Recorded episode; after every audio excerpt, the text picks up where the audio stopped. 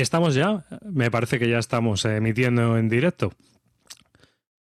Sí, estamos en directo, según nos pone ahí arriba en, aquí en los Hangouts, así que...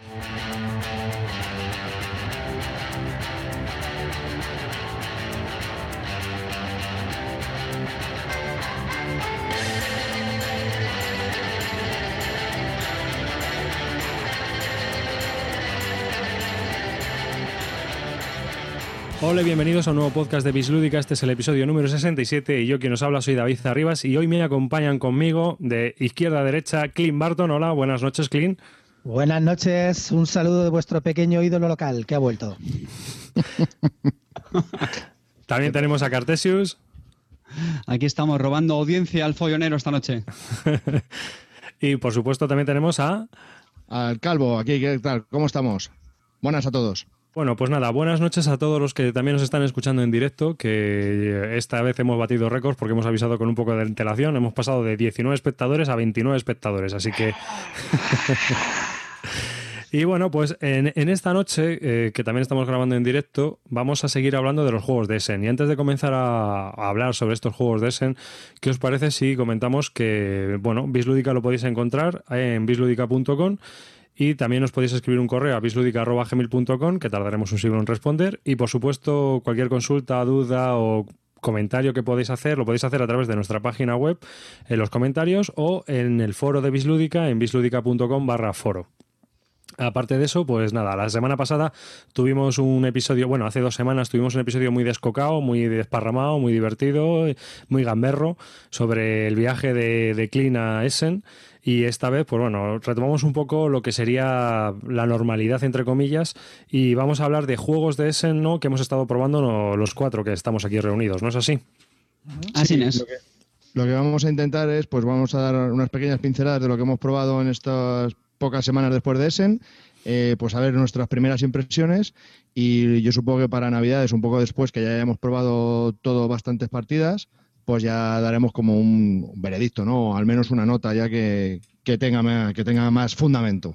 ¿Y qué tal las partidas en general? Antes de comenzar a hablar sobre los juegos, ¿qué sensaciones tenéis sobre los juegos de ese en 2013? ¿Mejor que el año pasado? ¿Peor? ¿Cómo lo veis vosotros en general? ¿Eh, David? Yo creo, que, yo creo, que, este año está siendo la cosecha mejor de lo que, esperábamos. Lo estábamos comentando ahora, que estábamos todos muy escépticos este año porque no parecía que hubiera ningún melocotonazo. Pero después de jugar las primeras novedades, yo creo que mejor de lo que, lo que pensábamos. No sé si Clint, que ha jugado en otro grupo diferente, tiene también esa percepción. Yo por ahora todo lo que he jugado me parece bastante bueno y, con la gente con la que lo he probado les ha encantado. Por ahora no ha habido así ninguna ningún desengaño ni nada. O sea, está, pues estoy contento por ahora. ¿eh? ¿Y tú, Javier? Mm, bueno, yo la verdad es que estoy también eh, contento y sorprendido. Contento porque me gusta lo que he probado, pero sorprendido porque Carte está mintiendo. o sea, Carte mientes, eres un desgraciado. ¿Esto qué es? No, no, tío, me revelo. Pero así de traición ya, de primera ya vamos a empezar aquí a la gresca. Tengo un trauma, macho. Me has causado un trauma, tío. Me, he comprado los juegos, los he probado contigo con la mejor de mis intenciones. He pasado 13 horas de mi sábado contigo probando las novedades y así me respondes como un fel de mierda. Pero frío. Que dejar a Dios. Dejar al Dios. Dejar al Dios. Pero supéralo, Javi, tío, que tenemos una responsabilidad, que no podemos mentir, tío. Supéralo, o sea, no, no, no. Qué fuerte lo tuyo, tío, de verdad. A ver, esto para que la gente lo entienda, Javi se refiere a que, bueno, hemos tenido un poco de disparidad de opiniones en los juegos que hemos jugado. Pero no es como él cree, como luego comentaremos. Pero no nos adelantemos, ¿eh? vamos a seguir un poco con... hoy, va a haber, hoy va a haber chicha, ¿no? Por lo que veo. Hoy va a haber hostias. Y sangre, y sangre. y no va a ser con una katana debajo un puente, ya te lo digo. Bueno, pues sin más, si os parece, bueno, tenemos una lista de unos cuantos juegos. Bueno, eh, yo no he dado mi opinión a todo esto. O sea, yo personalmente creo que este año ha sido bastante mejor que el año pasado. Y creo que incluso me atrevería a decir que hace dos años, ¿eh? O sea, mm, el 2011 fue quizás bastante flojito. El 2012 fue mejor, pero yo creo que este 2013 ha sido todavía mejor. No sé si en eso coincidís conmigo o es la impresión que yo tengo. Ya de primeras, Total. ¿eh? Total. Sea, para mí ha habido juegos que se han presentado en ese en 2013 que son bastante interesantes, como por ejemplo Make Wars, que es un juego para dos jugadores de cartas así muy interesante. Eh, se han presentado pues otras novedades que vamos a ir hablando de ellas y que yo creo que generalmente son mejores que las que ha habido estos dos años atrás. Por lo menos para mí. O sea que si queréis, pues vamos a, comenzar. Y si lo, si lo, lo veis y os parece bien, lo hacemos como lo tenemos un poco organizado, que es por orden alfabético, los juegos que hemos probado, que hicimos una lista el otro día, y los tenemos aquí por orden alfabético. ¿Os parece bien? Perfecto. Ok. ojo, ojo con lo que vamos a empezar a hablar, ¿eh? Cuidadito, que aquí hay gente religiosa y practicante. con el AutoCAD. Vamos a empezar con el AutoCAD. Bueno, antes de comenzar con el AutoCAD, voy a sacar mis notas también, que las tengo por aquí escondidas. La gente se preguntará, ¿esto qué, se preparan durante una hora antes de empezar? Nada. Oye, yo las tengo aquí, ¿eh? Y yo, y yo, y yo. Que, estaba haciendo sus movimientos en el, en el Morgan Online del, TTA, pero no. Bueno, si os parece, vamos a empezar hablando de Américo, que es un juego de Stefan Fell, del dios Stefan Fell, del señor Clint Barton que está editado por Queen Games y está aquí distribuido en España por eh, Osmodi Ibérica.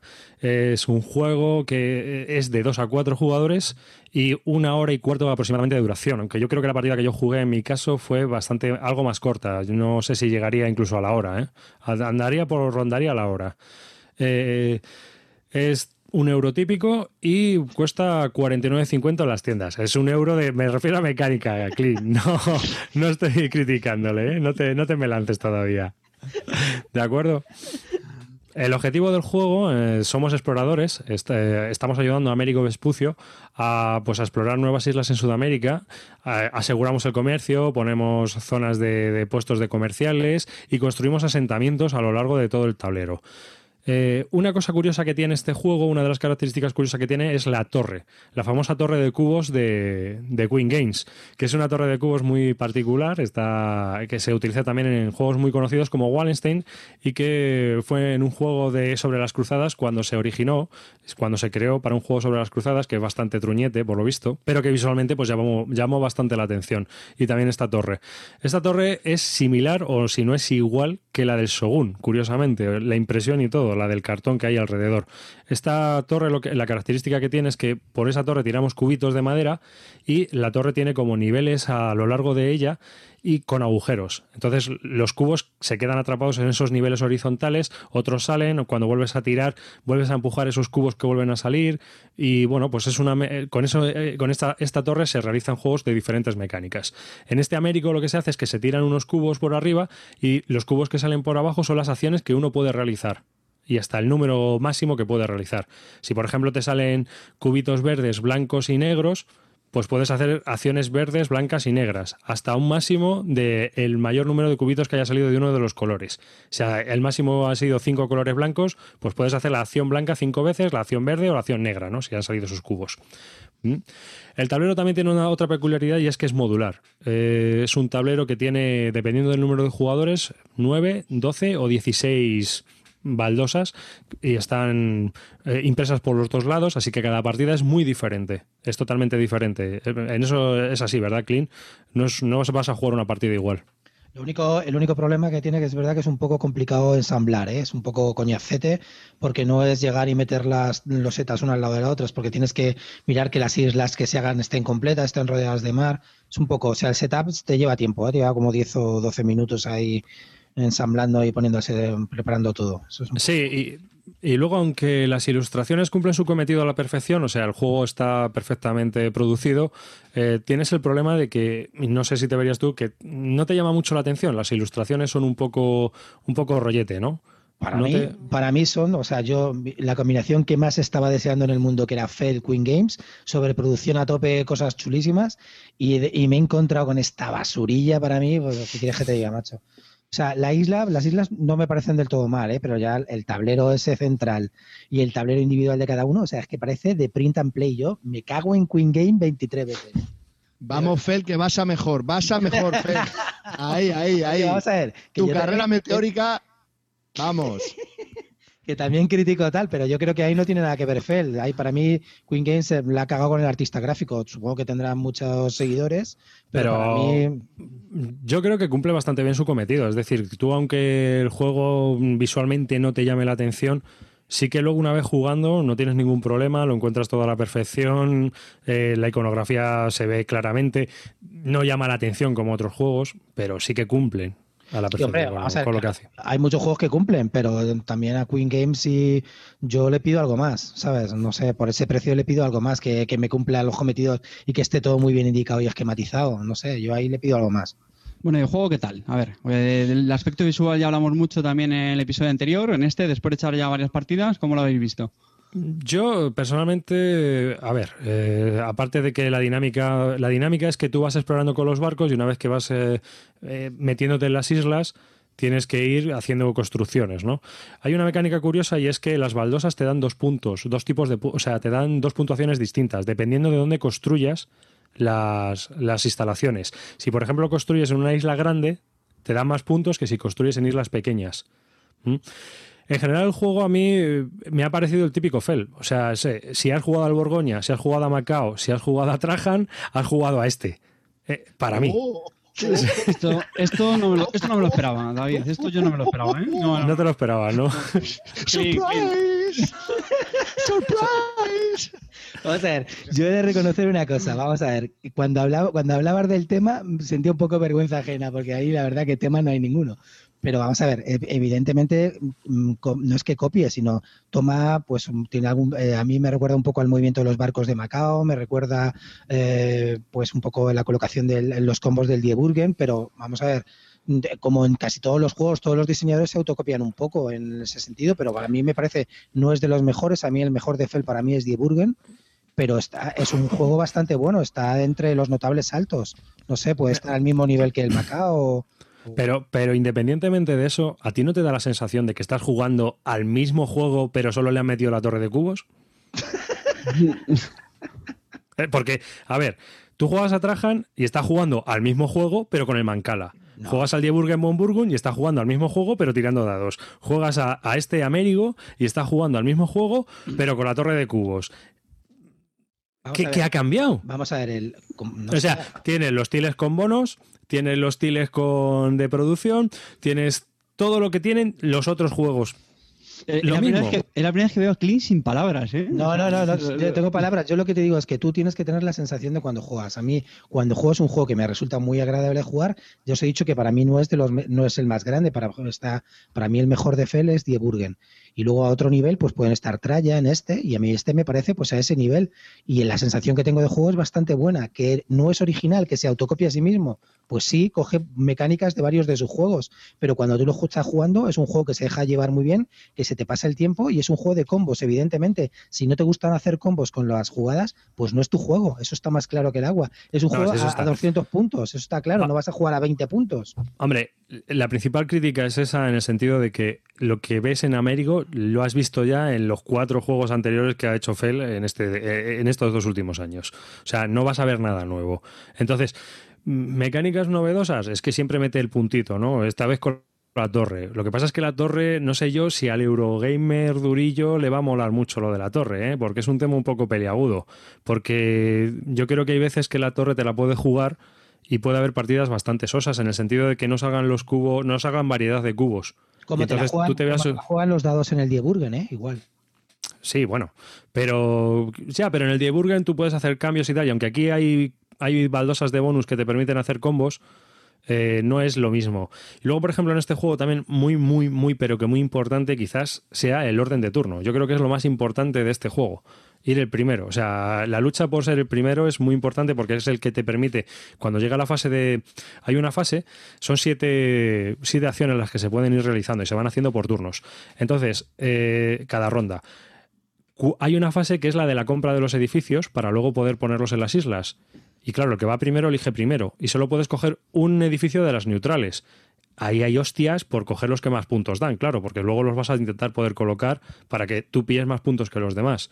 Entonces el orden de turno en este juego es muy, pero que muy importante. Ahí hay, cuando ya se sabe jugar, hay leches bastante gordas. Vamos a ver, el turno de juego en Feld siempre es muy importante. Es, en el caso, por ejemplo, del, en el año del dragón. En el año del dragón es que si no vas entre los primeros en el turno, olvídate de pillar algo ahí en ese juego. Pero eso siempre ha sido así, ¿eh? En el Borgoña también es muy importante los barcos. Yo creo que si sabes jugar al Borgoña y has jugado muchas, yo os aseguro que juega muchas al Borgoña, sobre todo en, en Boatallé, y ahí en los barcos es importante ir pillando el primero. Eso está clarísimo. Pero eso es una característica de él, como yo que sé, como los, los, los, tus eh, Em, favoritos de los Wargames que hacen un, sistema de juego pues lo, y lo varían y luego todo el mundo se vuelve con, con Command and Commander y sus vecinos. Pero estamos hablando de un tema totalmente distinto. eso es totalmente distinto porque no es lo mismo jugar una mecánica 25 veces que jugar distintos temas eh, o historias que, aunque se aporten la misma mecánica son otros juegos totalmente distintos. Porque las sensaciones y las experiencias son totalmente distintas. Cuando tú estás jugando a Merigo realmente estás jugando un abstracto. Le han pegado el tema de una manera o de otra. Igual que cuando estás jugando a Tigres o Frotes me da lo mismo. Pero cuando igual que cuando estás jugando al Command Commander estás jugando a un abstracto con muñequicos. Será un abstracto pero a ti te está contando una historia que no te la está contando Américo hombre ya eso sí. A ver entonces te da igual. Te puede aportar más, te puede aportar menos, te puede gustar más o te puede gustar menos. Yo solo te digo que eh, este Américo realmente, que está bien, es, un juego muy correcto, está muy desarrollado muy bien, no, no, tiene ninguna pega en cuanto al desarrollo en ese sentido, pero que es algo que ya hemos visto cuatro veces justo antes. O sea, es que no añade nada, aporta nada nuevo este hombre, con solo la torre de cubos. Y encima, mm, para muchos jugadores, yo creo que puede ser criticable. Cariño, sube la calefacción, que está haciendo un frío aquí, no es normal. Sube la...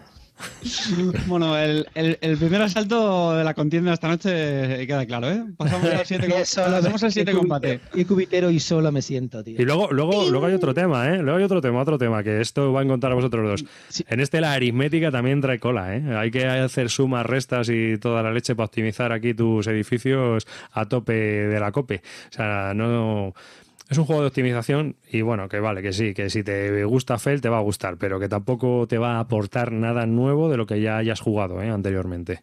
Nada. Esa, es mi valoración personal. Una joya. Decirme vuestros juegos de Feld, los que más os gustan. Por eso también la gente, ¿cuáles los que más os gustan? a mí personalmente en el año del dragón. Sí. Y el Luna también me gusta bastante. ¿Cuál? El Luna. El Luna me gusta bastante. Ah, es, muy ajedrez, es muy. Pero yo creo que es, no sé, un poco distinto al, resto.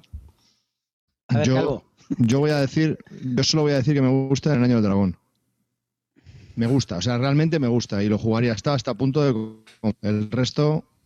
¿Ha jugado al Castillos de Borgoña? Sí. Le pareció largo, larguísimo. Bueno, pues a mí, a mí mi, selección sería Castillos de Borgoña, después Brujas y después Trajan, Macao y Américo y Notre Dame. Eso es lo que con lo que yo me quedaría. Ah, bueno, y Bora Bora. Eh, Brujas y Bora Bora. Que... Brujas y Bora Bora también. Brujas, o sea, sería, sería ah, la pues, siguiente. Pero a mí, a mí Brujas... de Borgoña, Brujas, Bora Bora y luego los otros tres. A mí Brujas me gustó más que este, ¿eh? ¿Sí? Sí, sí, sí. A mí también. A mí... Yo también. A mí Brujas me ha gustado bastante más que este Américo, porque aporta cosas nuevas y aunque te pueda gustar o no gustar el juego en sí, ah, pero sí que estás jugando algo distinto. Sí que eh, eh, lo que pasa es que eminentemente es un juego muy táctico, no puedes hacer una estrategia a largo plazo y está enfocado a un, tipo de público que yo creo que es más familiar o más ocasional, ¿no? No sé si estarás conmigo en eso. no, a mí Brujas también. Yo digo que está en el segundo escalón para mí junto con, con, con Trajan. Con Bora Bora, perdona, con Bora Bora.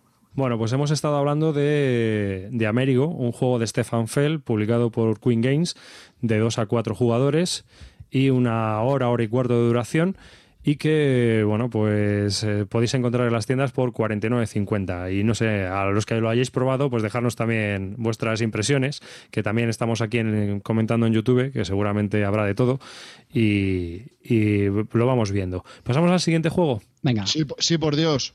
El siguiente juego del que vamos a hablar es Augustus. El Vingus Romanus, que fue un juego nominado para el Spiel des Jahres este año. Es un juego diseñado por Paolo Mori, eh, que en España está publicado por Asmodi, y es un juego para 2 a 6 jugadores y una media hora de duración. Eh, se puede conseguir por unos 27 euros. Bueno, pues eh, vamos a empezar un poquito, si os, os, cuento los componentes, ¿no? Porque es un poco llamativo, es un juego que no es muy caro para la caja que viene, pero es que luego abres la caja y el 90% de la caja pues es aire. No, aparte de eso, es, es, un juego que está diseñado por Pablo Mori, que es conocido por nosotros por el Vasco de Gama, que es un juego que nos gusta bastante a casi todos, no sé a todos los demás. ¿A ti, Clint, te gusta el Vasco me de flipa, Gama? Me flipa, me parece un juegazo. Y también es eh, diseñó Libertalia. Muy bien, Clint, ahí, muy bien, ahí, choca, choca No me lo creo, que, no me lo creo. Cabrón, choca ahí. Y también diseñó. Give me five, give me five, Clint, Vale, ya. five. Ah, que, vale, no vale. sea, que, no, que no sea una norma porque es la primera vez que coincidimos. El caso es que también diseñó para Asmodee Libertalia, que era un juego de piratas, así de selección de piratas y demás. Bueno, pues este Augustus es en realidad un Bingus vitaminado, ¿no? Es un bingo romano que le han vitaminado y tiene pues cartas especiales. En Augustus los jugadores pues tenemos que cumplir cartas de objetivos. Algunas de estas cartas otorgan poderes especiales y todas ellas al final de la partida otorgan puntos de victoria. Cada carta tiene entre dos o seis símbolos. Hay dos o seis iconos dentro de las cartas, que son tapados con unos meeples, unos monigotes de maderita de legionarios, que se van colocando cuando se van sacando unas fichas de una bolsa de, de tela. Entonces, es, es, un bingo. Hay, unas, hay 23 fichas con seis o siete iconos distintos que hay. Entonces cada, cada, ficha se repite un número de veces.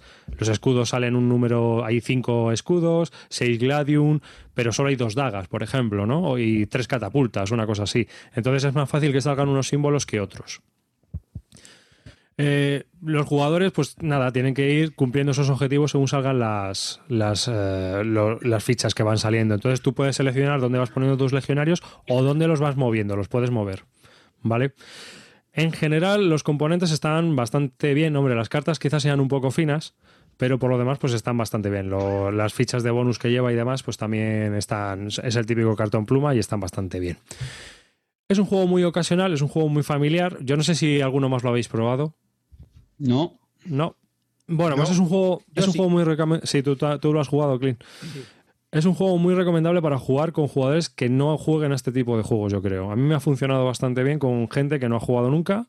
También me ha funcionado bastante bien con, con los jugadores familiares. Y bueno, pues eh, para terminar una sesión lúdica también nos ha venido bien. O para cuando hay seis personas y se quiere jugar algo cortito.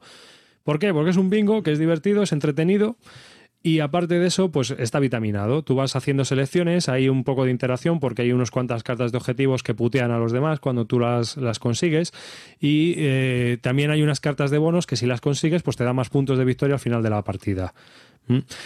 Recuerda en ese desarrollo simplón, a mí me recuerda al Seven Wonders, pero con la ventaja de que vas viendo quién va ganando o si vas bien o si vas mal, tú vas viendo cómo vas jugando, ¿no? Cuando consiguen siete, cuando se consiguen siete cartas de objetivos, acaba la partida, se cuentan los puntos de victoria y ya está. ¿A ti, Clint, qué te pareció el juego? Vamos a ver, yo para el público que lo estás diciendo es perfecto, tienes niños y te pones a jugar con el guay, lo que pasa es que, bueno, no aguanta para mí, tú, los críos te van a volver a pedir que juegas, pero dos o tres partidas seguidas te aburres como una ostra, uf, es un poco excesivo para mí. Entonces, entre Seven Wonders y este, pues para los niños está claro que este, pero yo me quedo mil veces más con Seven Wonders. Y, y lo que me pareció es eso, que yo que sé, que, que, es, que sí que es verdad que, que tiene enganche con el público no jugón, con niños y con gente así, pero que me parece que tú como jugón no aguantas tres partidas que te las van a pedir. Y es un coñazo, macho, para mí me da miedo sacarlo por eso. pero con público no jugón. Sí, efectivamente. Me da miedo sacarlo por eso. Bueno, con jugón, con jugón directamente no lo saco. No, hombre, con jugones es que si, si solo hay jugones, yo creo que este juego no ve mesa. Pero si yo creo que es un juego para regalar o para, para regalar incluso a gente que no es jugona, ¿sabes? A, a un público familiar muy familiar porque puede jugar todo el mundo. O sea, es que yo me lo voy a llevar a, a Navidades y en Nochebuena y en Nochevieja, porque es que es, es ideal, macho. O sea, el yo creo horror. Que... El... Sí, sí. Será todo el horror que tú quieras, pero elige entre el bingo normal o este. Este. Ah. es que, eh, es, que es así. el bingo, ¿eh? Cuidadito ya, ya, a, a, Javi le mola el bingo, lo de dar la vuelta. ¿eh? El 5, el 18. Línea, han cantado línea. Se disfraza la azafata no y todo eso. No, no, tenéis, no tenéis alma de abuela, coño. Bueno, en realidad es un juego. A mí, a mí me ha divertido mucho, eh, porque encima pones voces, hablas en romano. es una coña verbenera. Depende con el grupo con el que lo juegues y demás. Las reglas es quizá una de las cosas que peor he visto porque las dos primeras o tres primeras partidas las hemos estado jugando mal porque sacábamos las fichas de la bolsa y no las reponíamos o las reponíamos cuando no debíamos y hasta que hemos encontrado el punto de las reglas donde dice exactamente cuándo hay que reponer las, las bolsas, o sea, las fichas de la bolsa. Un poco rollo eso, pero por lo demás está bastante bien, o sea, eh, en ese aspecto. Ahora, jugones, yo creo que abstenerse. Jugones, jugones, ¿no? Pues hombre, yo que sé, como una primera partida está bien. Es decir, lo que tú dices, echas una partida, vale, pero te dicen repite, pues mira, prefiero un zoloreto. yo qué sé, prefiero que me azote, saca el decen. ¿Y tú cómo lo ves que estuvo nominado? para el juego del año? ¿Lo ves demasiado ligero? No, no, no, lo veo, lo veo perfecto. No tengo ningún problema. De hecho, gracias a que estuvo nominado, nos ayuda a descubrirlo, por si no hubiera pasado sin pena ni gloria. O sea que bien, me parece correcto. Y me parece que es un buen candidato, no hay ningún problema.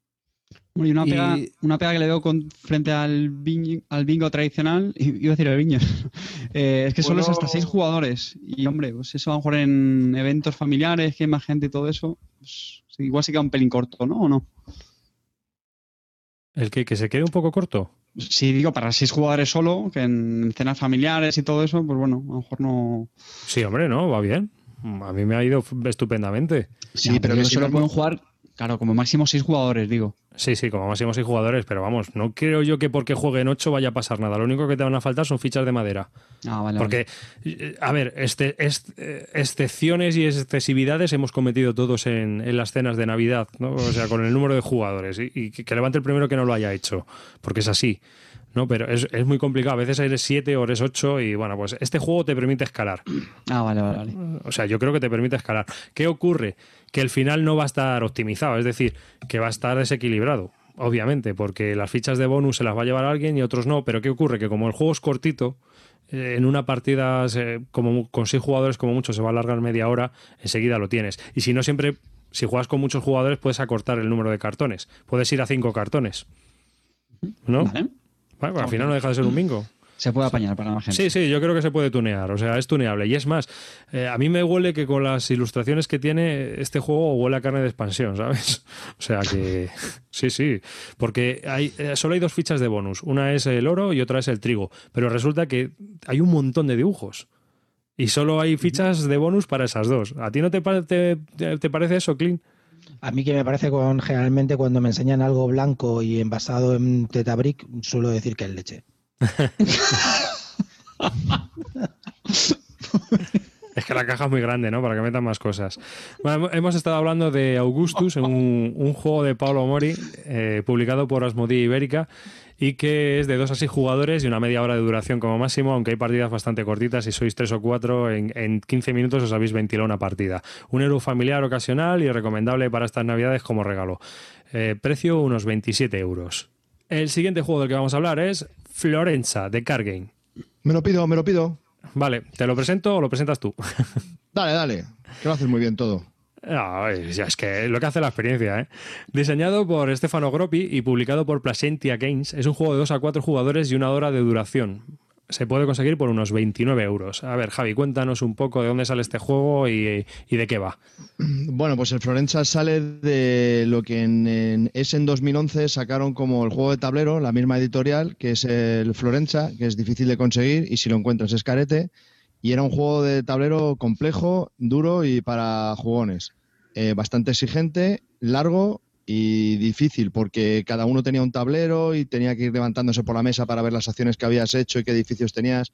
Bueno, era un poco, era un poco complejito. Entonces, pues eso me echó mucho para atrás y cuando me enteré que había salido este juego, pues dije, voy a darle un tiento que supongo que, hará una abstracción de todas las mecánicas complejas y lo limitará a lo que es lo básico del juego. Y efectivamente, yo creo que lo ha conseguido. Eh, Florencia es un juego de, cartas muy, muy sencillito, que tiene cierta tensión. Eh, se juega en cinco rondas y tienes una serie de edificios que los tienes que ir construyendo con materiales. Básicamente es así. Esos edificios que construyes tienen unos puntos de victoria y, ya está. Vas eh, comprando materiales o cogiendo materiales, los puedes ir vendiendo para conseguir dinero y, y poco más. ¿Qué pasa? Pues que como los edificios son vistos, y pues tú vas viendo los eh, puntos de victoria que van obteniendo los demás. Entonces, pues sabes, eh, eh, más o menos en todo momento en qué puesto estás, ¿no? Si lo estás haciendo bien, mal o no hay otros bon, hay otros edificios que si los, eh, los, construyes con otros, pues te dan un bonus al final de la partida y bueno, pero la verdad que es un juego entretenido que tiene algo de tensión y a mí personalmente me ha gustado bastante. La parienta también no quiere jugar, o sea que eso para mí es un plus plus, dos thumbs ups, o sea que muy bien. Muy bien, yo estoy muy contento con él. A mí también ahora, me... Ahora Carte dirá que no, pero bueno, venga. Que no, que ya te lo he dicho. A mí también me gustó mucho precisamente porque cumplió con las expectativas. Es decir, es un juego que en su nicho creo que cumple perfectamente. No tiene... Vamos, no es un juego muy duro, es un juego medio, pero que está muy bien, creo que entretiene bastante, una duración muy correcta. Principalmente lo que ha dicho Calvo y me gustó bastante. Y efectivamente coincido con él también que tiene un puntito de tensión, porque claro, estás a veces ahí pendientes y te pueden quitar los edificios que le has echado el ojo, o incluso algunas cartas que necesitas para poder construirlos, pues si te las pisa uno u otro. Está bien, o sea, no aporta nada nuevo, porque al final es lo típico de conseguir recursos y bueno, y construir un poco lo de siempre, pero está bien.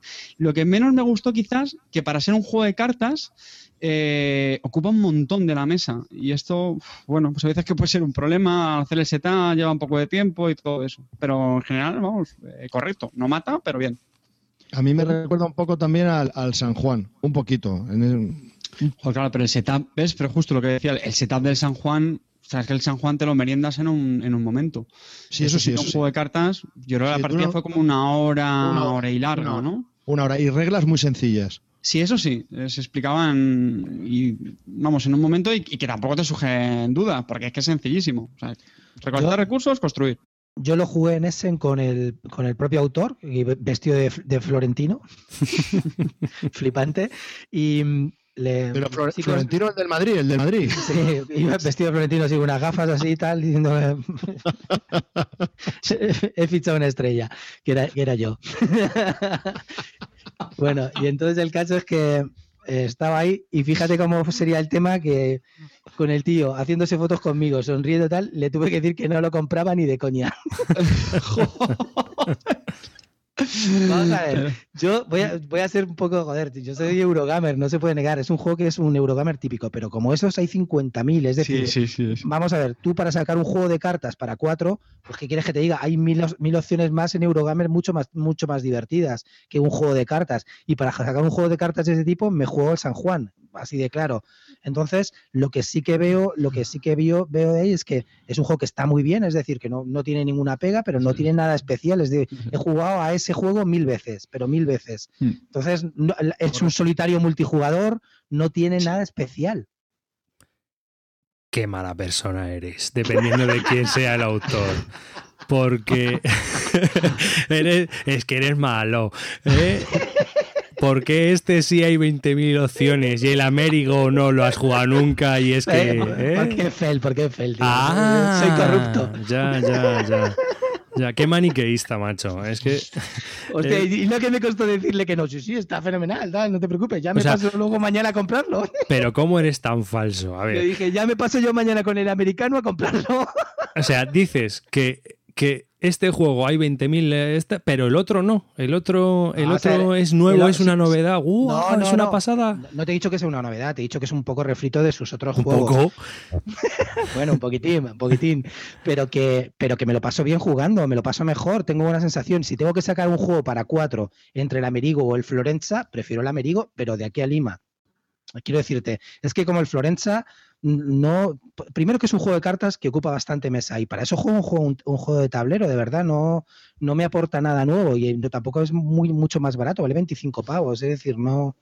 No sé, no, no me aporta. O sea, no digo que sea mal juego, ¿eh? no, te, no, os he dicho, me lo pasé bien jugando, estuvo bien, pero no, de verdad que no, es más de lo mismo. Y ese juego lo he jugado ya mil veces. Como el Amerigo. bueno, bueno. Hoy vamos a acabar todo que saco el cuchillo, ¿eh? La cosa es picarle. yo coincido con Kim que es típico juego, como yo digo, entretiene, tal, pero sí, está muy. Juego correcto, juego correcto. a ver, tú, Javi, ¿qué dices? Defiéndele, venga.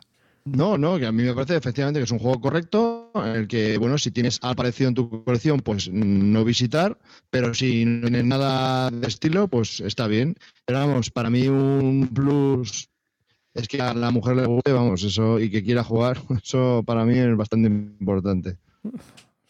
Bueno, entonces, si es así, tiene un pase, ¿no? Eso es total. Excusas que te inventas.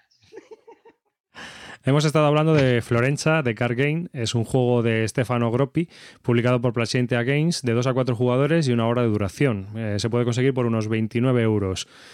Y vamos a pasar a otro también que, que, ha adquirido Javi, este es en 2013, Global Mogul. Seguimos con nuestra lista de orden alfabético que tengo aquí, está copiada. Es un juego diseñado por Bill Crenshaw y publicado por My Fair Games. Es un juego de 1 de uno a 4 jugadores y 2 dos, horas de duración. Se puede conseguir por 40 euros. A ver, Javi, venga, lánzate. Bueno, pues decir que, eh, para empezar, que Global Mogul sí son dos horas a cuatro jugadores, pero a, a dos jugadores es, es una hora, o sea, es media hora por jugador, ¿vale? Mm. Tiene dos modos de juego, el básico y el estándar. Jugamos al básico porque el estándar pues lo complica un poquito más, ¿no? Y a lo mejor para no te atrevías. Duro. No te atrevías al estándar. No, porque te puse el juego al final de la noche ya y tenías la neurona un poco patitiesa y, y en vista de tu, de tu gran de tu gran animosidad que tenías y lo bien que te estaban sentando los juegos, dije, pues mira, ya chico, vamos a jugar a los basic limitarnos a lo básico y chimpún. ¿no? Entonces, eh, Global Mogul, pues ese es un juego, yo creo que es como eh, en, sensaciones como influenza, es otro más, en el que es un juego económico, durete, que estás muy limitado al principio y a medida que empiezas a jugar, pues vas viendo que empiezas a tener recursos, dinero y puedes hacer más cosas. Dime, Arribas. ¿Y los componentes qué tal? Porque en las fotos que yo vi tenía eh, una pinta fea que te... Si, si empezamos a hablar de los componentes, la verdad es que la caja es patética. Muy, muy, muy. A, a ver, David, tío. Eh, no, no. pero es que tienes razón. Te da una sensación de estar jugando un prototipo de whole time que no es normal. No es normal. A ver, el truño. solo eh, a ti se te ocurre comprarte un juego con esos componentes, macho. Cosa más fea no he visto en mi vida, tío y ya está, y no hay más que hablar. Bueno, no, no, hay más que hablar, no, explícate que tú los has tocado. ¿Por qué es un truño? Joder, porque es que son. Vamos a ver, la caja ya de por sí es fea. El, hasta el nombre es raro. Global Mogul. ¿Qué es eso? Que a lo mejor no tiene que ver con los componentes, pero ya de por sí es un poco raro. Las cartas, que de calidad, bueno, pero es que los dibujos, ¿sabes cuando buscas iconos en el, en el Word? que quieres buscar el tío de un trabajador y te sale un tío con el típico gorro de obrero, eh, un portátil, un no sé qué, Mira, más fácil. Mm, el Imager en los iconos está ahí, ahí con este. O sea, no te digo más. He visto cuadros de la, de la duquesa de Alba mejores dibujados que estos. no, en serio, a ver, tampoco es que fuera algo. Es verdad que eran funcionales, como le gusta decir a, canales, el espartano era, bueno, se veía claro, pero me era bastante fete. Son de estos típicos tracks que tienes en blanco, básicamente, y no mucho más. Pero bueno, eso no... es... bajo, Sí, bajo una apariencia de juego espartano encontramos, eh, si rascamos, encontramos un, juego profundo. Vamos a ponerlo así. y ya no voy a decir más. A ver, profundo es lo que te han metido a ti al comprarte esto. La, poesía se la dejo a Neruda. A ver, sobre el juego, ¿de qué va el juego? Es un juego económico, como ha dicho Javi. Hay una serie de turnos, son seis turnos fijos. Y en cada turno tenemos cinco acciones. Y las acciones pues, son un poco las típicas. Una es eh, adquirir nuevas industrias en diferentes regiones del mundo, en Sudamérica, en África, en Europa. Eh, otra es eh, adquirir contratos. Los contratos pueden ser públicos, pueden ser privados. Y los contratos, pues, es lo típico de, para completarlo, tienes que mm, tener recursos de, yo qué sé, dos trabajadores, mm, dos bueno, portátiles que representarían tecnología o lo que sea, ¿vale? O petróleo, tal, energía. Es un poco lo típico de, pues como en el mercado, cojo un contrato, cojo los recursos, lo, completo, me da más dinero y venga, a seguir creciendo y a por los siguientes. Al final no es un juego donde gana el que tenga más dinero, ¿vale? que eso sí me pareció curioso, sino va también por puntos de victoria. Y los puntos de victoria se distribuyen fundamentalmente en un juego de mayorías que hay en las regiones, es decir, una de las acciones que hay es invertir en esas regiones que comentaba antes. Entonces ahí vas poniendo una serie de cubitos y al final de la partida, si tienes mayorías en la región de Sudamérica, pues te llevas unos puntos. Si tienes mayorías en tal mercado, otros puntos. O porque has ido comparando compañías que te dan unos bonus. Eh, eres el que más contratos públicos ha, ha completado, el que más contratos privados, bueno, en fin. Entonces, bueno, eso me parece un poco curioso. Lo que menos me gustó eh, es que no puedes repetir acción, entonces al final es lo de siempre. Hay una serie de acciones que las vas a hacer prácticamente en todos los turnos. Una es producir, otra es conseguir un contrato. Mm, había otra que era de préstamos, que al principio la haces, luego no. O sea, no sé, no me, no me pareció tampoco que tuvieras muchas opciones. En total tienes como unas 10 acciones diferentes pero no llega tu turno y es como, ostras, ¿qué hago? ¿Me voy aquí o, voy por este lado? O sea, no sé, no le vi muchos caminos estratégicos. Creo que es un juego que tiene desarrollo, en el que empiezas poco a poco, con poco dinero, cogiendo préstamos, luego ya vas manejando más dinero, pero realmente no le vi muchas opciones. ¿Estrategia y táctica o estrategia y hay táctica? Ni lo uno ni lo otro. O sea, que no, no hay mucha táctica tampoco. Yo no, no, no, no, porque al final, de hecho, no, no tiene nada de azar. El juego cada turno se van, se van refrescando los contratos que aparecen, incluso al final de la partida aparecen prácticamente todos los contratos, o sea, tampoco es que haya un azar ni que tengas que ir como que adaptarte. Donde sí tienes que jugar un poco más con los contrarios es lo que comentaban las regiones. Si ellos se van posicionando mucho y van cogiendo las mayorías, pues debes plantearte pues también invertir ahí para que luego no se lo lleven todos al final de la partida. Eso, bueno, ahí tiene un poco de interacción y tienes que estar pendiente. Pero me pareció muy lineal el juego. Es verdad que vas poco a poco y vas produciendo más cosas, pero no sé, no me. Javi.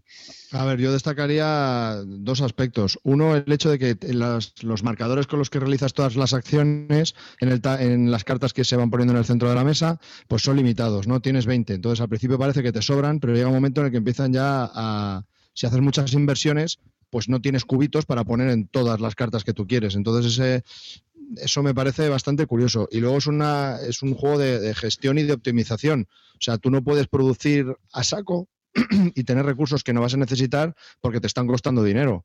Entonces tienes que producir justo lo necesario para cumplir los contratos y quedarte siempre lo más eh, flat o a cero posible. Entonces, eso me parece que está bien. Pero sí es cierto que te da una sensación. Y hay cada acción solo la puedes realizar por ronda y son seis una vez. Entonces, tienes que decidir muy bien cuándo la haces. Bueno, me parece que... hay acciones, Javi, pregunta, que casi siempre las hacías. Una pregunta, eh, Javi. ¿Qué idea lúdica, trasnochada y posapocalíptica te ha inducido a comprarte este juego? ¿Quién era de? Es que, es que cuando yo vi lo feo que era, dije, y esto, esto tiene que ser la hostia, porque.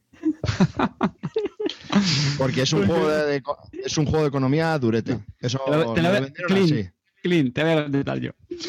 Porque como lo ha diseñado Tom Basel, pues claro.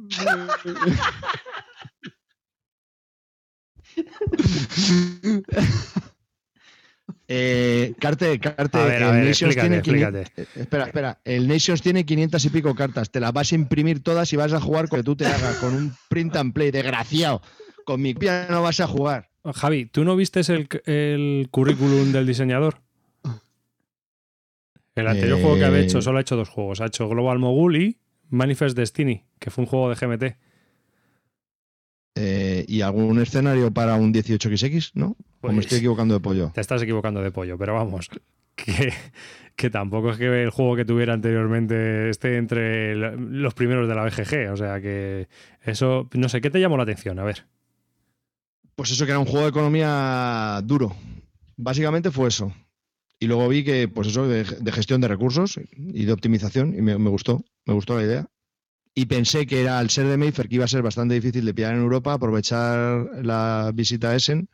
Digo, pues, eh, pues me lo compro ahí, que me que saldrán más baratos y al final el juego mola hay, gente, que ha puesto en bolsa y otros que no. A ver, y, ahora, danos, tu valoración personal. A ver, eh, ¿vas a seguir jugándole? ¿Tú crees que le vas a seguir exprimiendo un poquillo más o...? Yo, si Clint no se calla, yo no sigo con el... ¿Qué vas a comprar en bolsa mañana para no comprarlo? Manquia. Puedes invertir en Manquia, Calvo.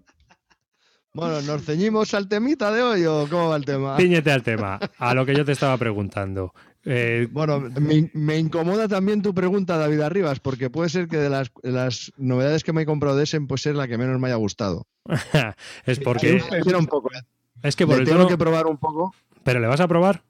¿Tú quieres que le vas a dar otra cancha, más oportunidades? Bueno, espera, un momento, espera un momentito. Espero que esté. Que, lástima que no esté aquí Cortatu, pero Cortatu era otro que estaba pendiente de comprárselo. Y como me lo compraba yo, dijo que lo quería jugar y no es coña. Véndeselo antes de que oiga el podcast. Ahora, que no lo oye nadie. tío, madre mía, qué ruin, tío, qué ruin. Se lo... Por fin. Cuenta. Bueno, hemos estado hablando de Global Mogul, eh, un juego diseñado por Bill Chenshaw y publicado por My Fair Games. Es un juego de 1 a 4 jugadores y 2 horas de duración que podéis encontrar por 40 euros aquí en, las tiendas y que desde luego buena pública no está teniendo por parte de, de Carte. Javi le va a dar más oportunidades. Mañana en, el hilo, mañana en el hilo de venta de Javi a 35. si estáis interesados en él, contactar con Javi, que seguramente con, el señor Calvo. Le tengo, le tengo que dar otro meneo porque tengo que ver las mecánicas ocultas y aquello que no ha florecido cuando yo he estado jugando, ¿vale? Vale, vale. A ver si es verdad. Vamos al siguiente juego, si os parece. ¿De acuerdo? Es Cole and Colony. Es un juego diseñado por Thomas Spitzer y publicado por Spielworks. Es un juego de 3 a 5 jugadores y 2 horas y media de duración. Este es un Eurogame duro. 55 euros en sus tiendas. Vale, todo vuestro. Bueno. Bueno, muchachos, pues nos enfrentamos a, uno de los juegos que yo he jugado de lo más duro en mi vida. Vamos, yo no conozco algo tan duro. Especialmente empezamos por las reglas, que son un libreto de 28 hojas, con muchos ejemplos, eso sí, mucho dibujito, pero es muy duro. Y como son, cada ronda tiene 10 fases y muchas de ellas están conexionadas, pues es bastante duro de leer y duro de, enseñar el juego, ¿no? Entonces, bueno, pues estuve, pasé bastante tiempo con las reglas y bueno, yo creo que la explicación estuvo en torno a la hora, sino un poquito más, ¿no, Cartes, si no me equivoco? Javi, estuviste mucho tiempo con las reglas, ¿no? Te falta hacer una oposición para sacarte las reglas. sí, pero porque yo soy muy corto y eso a la gente no le interesa. Sí, estuve cinco horas con las reglas, sí, eso es cierto. Yo estaba acojonado porque se pasó una semana que si no sé que no lo voy a saber explicar, que me la he salido tres veces, que este ni que lo entienda. Pero es un Eurogame. ¿Estamos hablando de un Eurogame o del Virgin Queen, macho? Esto. Estamos hablando del calvo, ¿qué esperas? Sí, Porque, cuando, estoy yo, pues es, un tema aparte, ¿no? Es un tema aparte. No, no, en serio. Calvo lo explicó muy bien, y esto quiero decirlo, ¿eh? Que me ha obligado. Bueno, todo, todo, lo que mi neurona pudo, pudo explicarlo. Eh, entonces, Carte, tú que cuentas mejor de qué va, yo te cuento las reglas y tú de qué va. Bueno, pues un juego que está ambientado en principios del siglo XIX, en la época del. O sea, perdón, en, la región, quería decir minera, de hecho, de, Essen, en, Alemania. Y bueno, pues un poco lo de siempre, cada uno tenemos que hacer cada jugador tiene que hacer inversiones en, la región, comprando minas, eh, haciendo asentamientos, colocando a, los mineros en diferentes sitios. Y, aunque sí también es verdad que va por puntos de victoria. A veces en el juego de, pasta, pero no. Al final ganaba el, que tenga más puntos de victoria, como siempre. Qué original. sí, bueno, no, pero está bien. Eh, a mí el juego de que me gustó. Coincido mucho con Javi en que es un juego bastante duro, muy exigente, principalmente para la primera partida, pero es verdad que luego fluye. Es decir, es, como te lo explican, pones la típica cara de Dios mío, ¿qué es esto? Socorro. Pero el juego fluye y eso mola bastante, porque es de esto que ya le empiezas a ver cómo va, empiezas a tener más claro qué hacer, qué estrategia seguir y yo creo que eso gusta y engancha. Eh, duró como unas tres horas y pico, sí que fue un poco larga para esta, esta primera partida. ¿Y qué es lo que tiene especial este juego? Pues eh, son cinco rondas fijas y eh, fundamentalmente vamos haciendo minas y sobre todo también vamos colocando nuestros mineros. Nuestros mineros los colocamos en unos ¿cómo decirlo? Como unos tracks personales, tenemos unos tableros personales, cada uno está orientado a un, objetivo. Está el típico que es económico, entonces si tú colocas mineros ahí, al final de, bueno, cuando llega la fase de producción, por así decirlo, pues te da más dinero. Hay otro, hay otro tablero individual, pues que está más orientado a puntos de victoria, otro más a, a la producción, a otras mejoras. A mí en esto me recordó un poco, un pelín solo, lo digo para que la gente a lo mejor lo entienda mejor, al Terra Mística. Es decir, en el Terra Mística tenemos también nuestro tablero individual y tienes diferentes caminos. Puedes querer invertir más en los asentamientos, en las, iglesias, ¿no? en las ciudades. Y esto, pues un poco en ese estilo, ¿vale? Tú puedes decidir si asignas más mineros a un tablero o a otro, ¿vale? Para cumplir otro, otro fin. Los mineros también los puedes eh, poner en el mapa ¿Para qué? Pues eh, para conseguir unas losetas de bonus, que es un, ferrocarril, y también para los pueblos. ¿Los pueblos para qué sirven? Para, para, conseguir también bonus cuando puntúas las minas. Y las minas es lo que adquirimos, sobre todo es bueno, un poco de las acciones principales en el, en el juego, ¿vale? Para conseguir puntos. Y, y otra cosa muy interesante, perdón, que tiene el, juego es el tema de las nacionalizaciones de las minas. Es decir, el juego dura cinco rondas. Bueno, pues a partir de la ronda 3 y la 4 y la 5 se van a producir nacionalizaciones. ¿Eso qué es? Pues que en, todas las minas que hay en el tablero, cuando llega la ronda 3, las que están marcadas que se van a nacionalizar en esta ronda, pues el tablero, por así decirlo, el, hace una puja y el resto de jugadores tienen que decidir si sobrepujan para llevarse esa mina. Y si no, pues se la llevará, digamos, el, bueno, el tablero, vamos, como si fuera el jugador neutral. Entonces esto es, interesante porque añade un poco de, presión y interacción con los jugadores. Y bueno, no sé, Javi, tú comenta también tú. Sí, es, sí, es uno de los puntos que, me gusta del juego, ¿no? Porque solo se, se, nacionalizan todas las minas, pero solo pueden optar a tener eh, el derecho de explotar esa mina todos aquellos jugadores que tengan una pequeña mina dentro de esa mina que se va a nacionalizar. No es como que se van a fusionar todas esas pequeñas minas y se va a generar un corcio de una mina grande. Entonces, pues todos aquellos que tengan derechos sobre una mina pequeña, pues van a poder optar a la mina grande. Entonces, pues está, bien, es una, es una parte que, es muy curiosa. Otra cosa que me gusta mucho del Colony Colony es que eh, vas puntuando en las cinco rondas, hay diez fases. Pues en, en, tres fases por ronda puntúas y al final del juego puntúas por otras cosas. Entonces vas puntuando continuamente y vas viendo en todo momento si te estás quedando fuera, si cómo vas en la, partida. ¿no? Es, bastante, es bastante curioso. Y aunque tiene unas reglas complejas y es difícil de explicar y y, toda su complejidad, porque yo lo comparo a un 18XX. ¿eh? Realmente, realmente es un juego muy duro y muy exigente. Eh, todo fluye. O sea, tiene mucho sentido todo lo que estás haciendo. Tiene, tiene todo coherencia. Tus tableros personales, el tablero central, las acciones que haces. Al final todo tiene. Todo hace clic en tu cabeza y tiene un sentido, ¿no? No, no es como como otros juegos que hemos comentado anteriormente, como el Viños, en el que nada tiene sentido, tú haces cosas por hacer, cada uno en un track independiente, minijuegos y mini hostias. Pues no. hablando de críticas. Resentidas. Espera, antes de empezar con eso, ¿los componentes qué tal? A eso iba. Eh, de lo que menos me gustó del juego, los componentes en sí están bien. El cartón es, es duro. Y, bien, pero las ilustraciones para mi gusto bastante feas. Es verdad que en una temática de minas y tal, yo me imagino que le habrán quedado dar un, no sé, un tono así austero y eso, pero es un poco feo, feote. Hubo una cosa que a mí particularmente me molestó muchísimo y es que eh, antes a la de los mineros, bueno, pues hay otros, vamos a llamar los recursos, que son trabajadores que son distintos.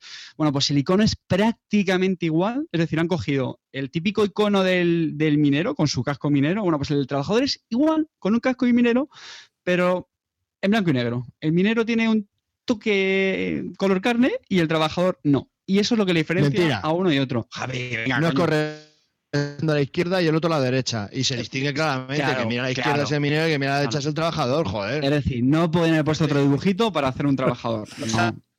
Copy-paste, no, bueno, pero sabe todo el mundo. La parte de las nacionalizaciones que lo diseñó Maduro y Chávez. Eh.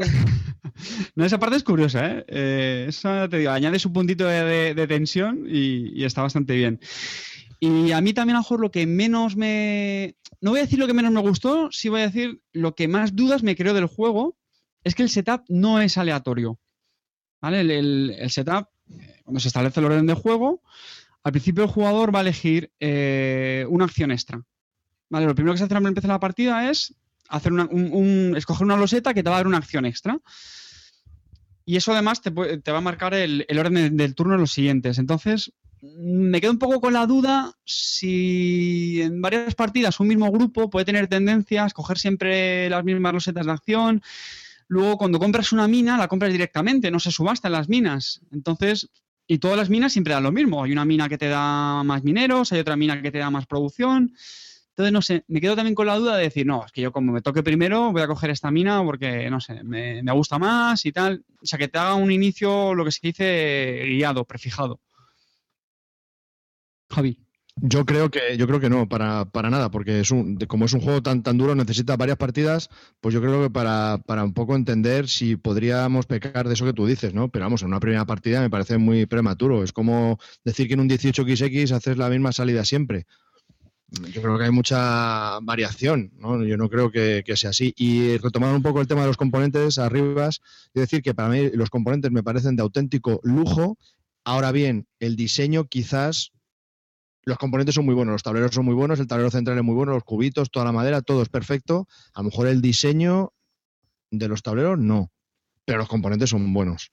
¿Qué lo diseñado? ¿El del. Amerigo? ¿El del Amerigo? Joder, qué pesado. Eh, arriba has echa este, anda, échale. No nos interesa ya, ya ha puesto su granito de arena con el fel, caca y ya está. Y ya, venga, que échale. Bueno, Colin Colony, a mí me parece que es un gran acierto. Tenía muchas dudas con este juego. Me quedé sin el anterior en la serie porque es un es una trilogía. El Rush Ship Fart, sí, es el barco, el, el viaje del barco por la zona del carbón, es la traducción. Es lo que sacaron en NES en el año pasado esta compañía, que es Spielworks. Y es del mismo Y- autor. Sí, sí, sí, tiene una trilogía del carbón, el año que viene hará otra, que como sea más complicado, porque me han contado que el Rush Ship Fart está bien, pero que este era más complejo, entonces como el del año que viene sea más complejo, pues el que juegue peta fijo. Y bueno, la verdad que tenía muchas ganas de pillarlo, es muy difícil de encontrar porque el del año pasado no llegó a tiendas y tenía el miedo de que, de que este año pasase lo mismo con este, ¿no? Entonces, pues no me lo pillé en ese. Spielworks lo que también hace mucho son, es traducir juegos de GMT al alemán. O sea, publica juegos de GMT en alemán. O sea, Es correcto. Es, una, es una empresa durilla. Una editorial que hace edita juegos duros, por decirlo de, de alguna manera. Y las sensaciones así de volver a jugarlo, de seguir probando estrategias, o sea, ¿creéis que tiene profundidad para darle esa rejugabilidad? Sí, yo creo que es lo- el Sí. punto más positivo del juego. Primero, te deja con muchas ganas de, de volver a jugar, porque es muy exigente y ves los errores que has cometido, y es lo típico que terminas y dices, joder, me echaba otra. Y, y sí que tiene muchas opciones. Coincido con Javi que, que es verdad, que, que otros juegos como 18XX tienen un setup no variable y tiene muchísimas opciones. Y en este, yo quiero creer que, las, que también las tiene. O sea que, en general, bastante contento con el juego. ¿eh? ¿Y la duración se adhiere a las dos horas y media? ¿Vosotros creéis que, que está en ese rango? ¿Dos horas y media? ¿Tres? Mm, a ver, otra cosa, sí, tres horas, sobre todo por el tema de las reglas, que esto Javi lo ha Quita dicho las reglas. La primera partida No, siempre no, no, no, rara. no, me refiero porque, no no por la explicación, sino porque hubo momentos donde nos surgieron bastantes dudas con las reglas y es que el propio reglamento ni siquiera las arregla. Perdón, la- la- vamos, las, las, las contesta. Es más, Yo- pusimos fax en las BGG, respondieron dos veces y aún así todavía no estaba muy claro entre nosotros mm, cómo había que interpretarlo. Madre mía. A mí me parece que a mí me parece que sí tiene rejugabilidad y que sí es un juego que se puede quedar a la colección. Yo creo que es lo que más me ha gustado de, de Essen. Eh, y bueno, yo quiero probarlo más y yo creo que sí se puede jugar. El problema es que tiene, y antes de que os riáis, eh, me explico después, tiene lo que yo llamo el efecto viños, ¿no? Que es, es una hora de reglas y claro, eh, pues cada vez que ahora vamos a jugar con este que es nuevo, otra vez la hora de reglas. Ahora vamos, me lo voy a llevar a esta asociación, otra vez la hora de reglas. Mm, Sí. Viene a dar pereza. Yo creo que es como el Vinos, ¿no? Si el Vinos al final lo juegas siempre con el mismo grupo, pues yo creo que es un juego que al final lo aprovechas muy bien. Ese tipo de juego, ¿no? Me refiero a ese tipo de juegos que tiene unas reglas muy complicadas y largas, entonces pues no te apetece llevártelo a cada sitio y empezar otra vez con las reglas desde cero, ¿no? Aún así, yo creo que después de una primera partida eh, es mucho más fácil de explicar y, las rondas del juego están en el tablero y es también fácil de seguir. Eso, eso sí lo tiene a favor, en mi opinión. Pues hemos estado hablando de Cole and Colony. Es un juego de Thomas Spitzer, publicado por Spielworks, una compañía alemana. Es un juego de 3 a 5 jugadores y 2 horas y media de duración. Eh, se puede conseguir por unos 55 euros. Como nota decir que lo de los tres jugadores es un poco limitante, ¿no? Pero bueno, porque Mm. sabemos que siempre tres jugadores más este tipo de juegos no. tan largos. No, porque en este hay unas reglas especiales que lo único que hacen es quitar la, eh, la gran parte del tablero que es Essen. Entonces te limitan, es como de las cuatro regiones que hay, Essen es yo creo que una de las más grandes, ¿no? Entonces si te quitan esa región, se queda el tablero con, con tres regiones y a lo mejor eso hace que sea igual de competitivo. Entonces no lo veo mal, ¿eh? No lo veo mal, sería por probarlo. No, pero que te digo que eso limita que sean solo tres jugadores. Eso es lo que yo que- quería decir. Que sean solo tres jugadores los que puedan jugar, en vez de ser de 2 a 5, de 3 a 5. Es un limi- una limitación para posibles compradores. Ah, vale, vale. Es a lo que yo iba. Y de ese vamos a hablar ahora, porque vamos a hablar de otro juego de minas, de carbón. La Era del Carbón, un juego de Wolfgang Kramer y Michael Kreslin, publicado en español por Ludonova, y es un juego de 2 a 4 jugadores y una hora hora y cuarto de duración. Se puede conseguir por 31,95 euros y es un juego también de, de mineros, ¿no? En él estamos, mm, tenemos una mina y tenemos que ir excavando, cumpliendo órdenes, objetivos que se nos va que vamos a ir eligiendo del tablero para conseguir puntos de victoria. Es un juego bastante sencillo. Mm, yo eh, diría que mm, es como eh, eh, el pequeño hijo del este Colean Colony. No sé si habéis jugado alguno más. ¿Habéis, ¿Lo habéis probado alguno? ¿Habéis tenido la suerte de probarlo? Yo sí lo probé en, Córdoba. Ah, lo probaste. Sí, lo probasteis en Córdoba. Es un juego pues bastante ligerito, ¿no? Yo creo que es mm, se podría decir en dificultad a otro juego de Ludonova un poco más, quizás un paso más, el Santiago de Cuba, este es un pasito más. ¿No os da ese, ese recuerdo en cuanto a dificultad? Sí, a mí me recordó bastante en sensaciones y sí, eh, pensándolo ahora yo lo estoy de acuerdo contigo, es un peli más, más chicha. Claro, es, es, en esa línea y es un poco más. Aparte de eso, eh, es un juego que es totalmente euro, pero que tiene un artefacto montado de tal manera que el tema parece que está muy bien implementado.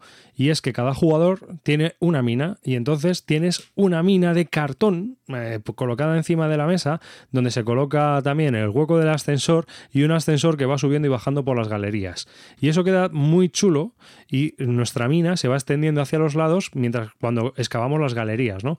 Vamos excavando diferentes galerías y tenemos el ascensor que va subiendo y bajando. Yo creo que los componentes se adaptan perfectamente al juego y es lo que le da el tema al juego realmente, porque no deja de ser un euro con el tema pegado. No sé si os da esa sensación a vosotros.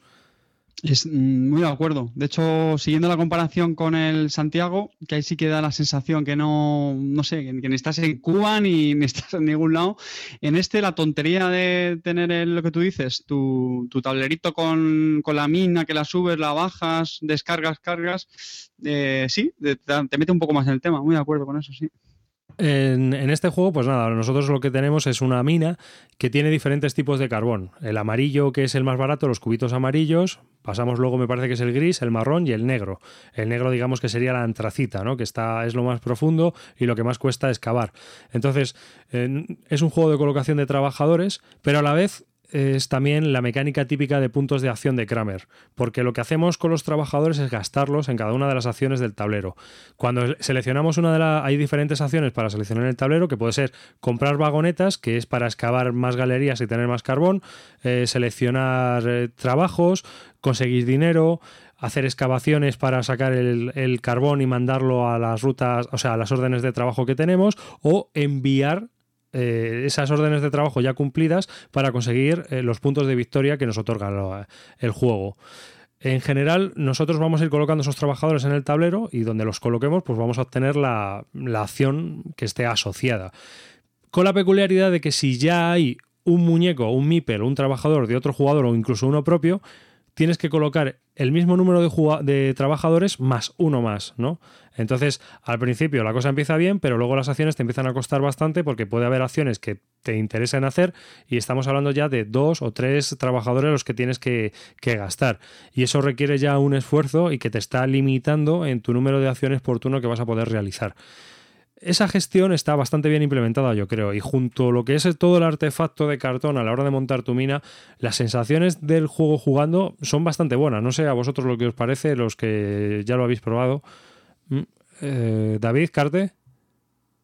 Eh, totalmente de acuerdo. A mí me gustó bastante, sobre todo porque es muy, es muy dinámico. En tu turno, pues bueno, al principio pones los, trabajadores y, lo que tú dices, con esa pequeña tensión, que claro, cuando uno ya se va colocando, sabes que te lo está poniendo más, más caro y tienes que saber optimizar muy bien tus, tus recursos. Yo creo que es un euro medio que cumple perfectamente con, sus pretensiones. Eh, también muy vistoso. No sé, la verdad es que no se me ocurren muchas pegas, salvo que no sea tu tipo de juego. No es tampoco muy, muy novedoso, porque al final lo del lo que hemos comentado del ascensor, la mina, pues bueno, es vistoso, pero no deja de ser tampoco algo así totalmente innovador. Pero vamos, muy, muy correcto. A mí me gustó. A mí, yo lo que tengo que decir es que me parece que es un juego muy agradable de jugar, es decir, es un juego pues un peso medio mm, que, con una duración muy acertada. El problema que yo le veo es que si tú tienes una colección, como en el caso de la nuestra, son colecciones amplias, pues verdaderamente no, no, no creo que me lo, yo no me lo compré, no, no, no va a entrar en mi colección, pero sí que entiendo que gente con colecciones un poco más, más cortas sí que es una elección muy apropiada porque mm, funciona perfectamente para todos los públicos y no es un, juego ligero, sino que es un peso medio bastante, bueno, entre medio y ligero, bastante bien y sobre todo muy acertado con el tema del tiempo. En cuanto a sensaciones de juego, pues sí, es una colocación de trabajadores, yo te digo, bien, normalito, tal. Yo de este tipo, por ejemplo, de mineros creo que a pesar de que bueno que la ha editado Ludonova y tal, pero creo que me gusta más, por ejemplo, el Magnum Sal. Me parece mecánicamente más divertido. Ahí iba yo a contar. Tuvimos la suerte de probar el Magnum Sal, que salió en ese en 2010, hace dos semanas.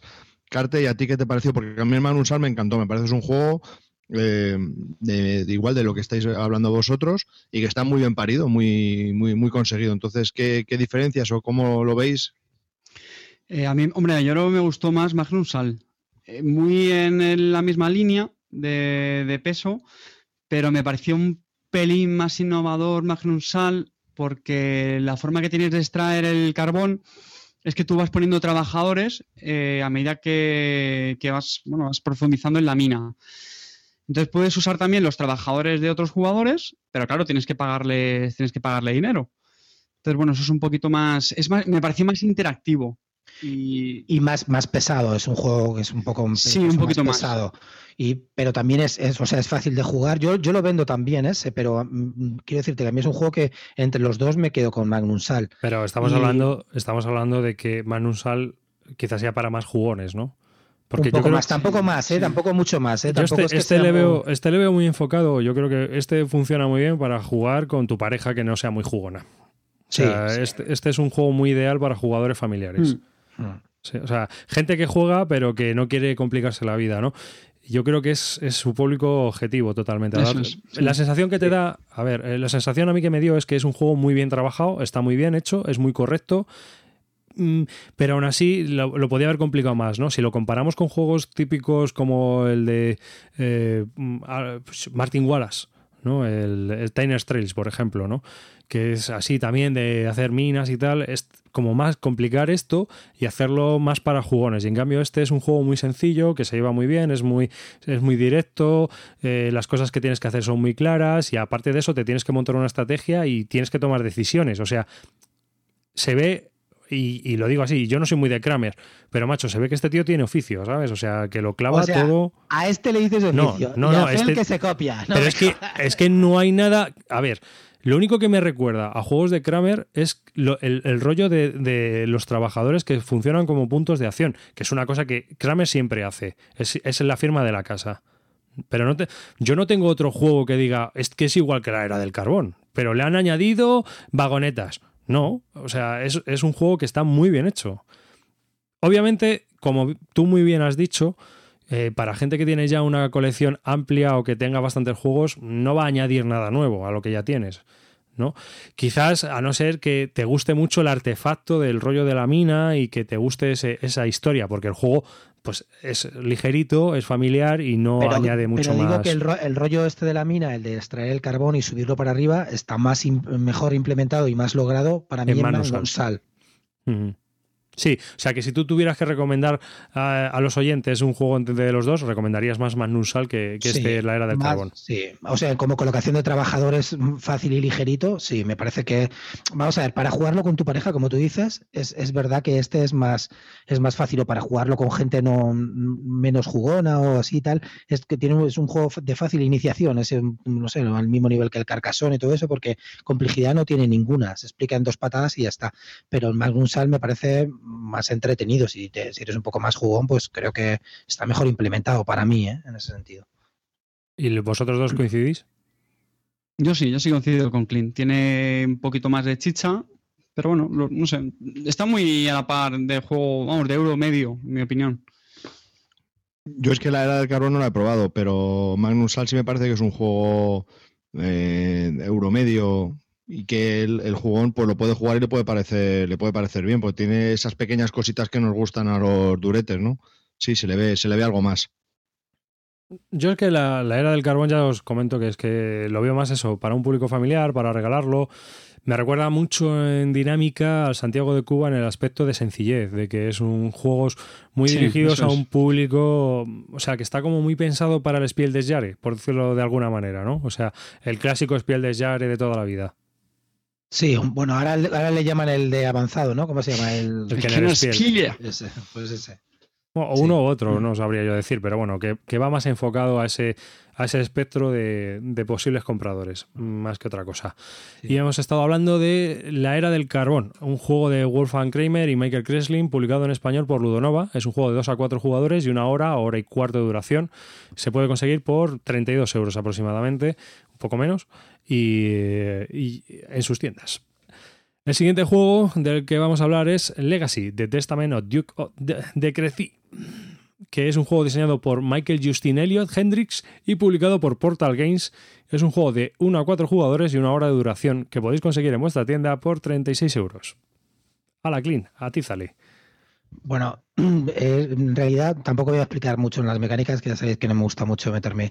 Eh, es un juego que tiene una parte de colocación de trabajadores y tiene también una pequeña parte, mm, bueno, una pequeña no, una gran parte de manejo de cartas, fundamentalmente, en el cual tienes que ir haciendo como tu familia, tu árbol genealógico de la familia, y lo vas haciendo a través de tres generaciones, ¿no?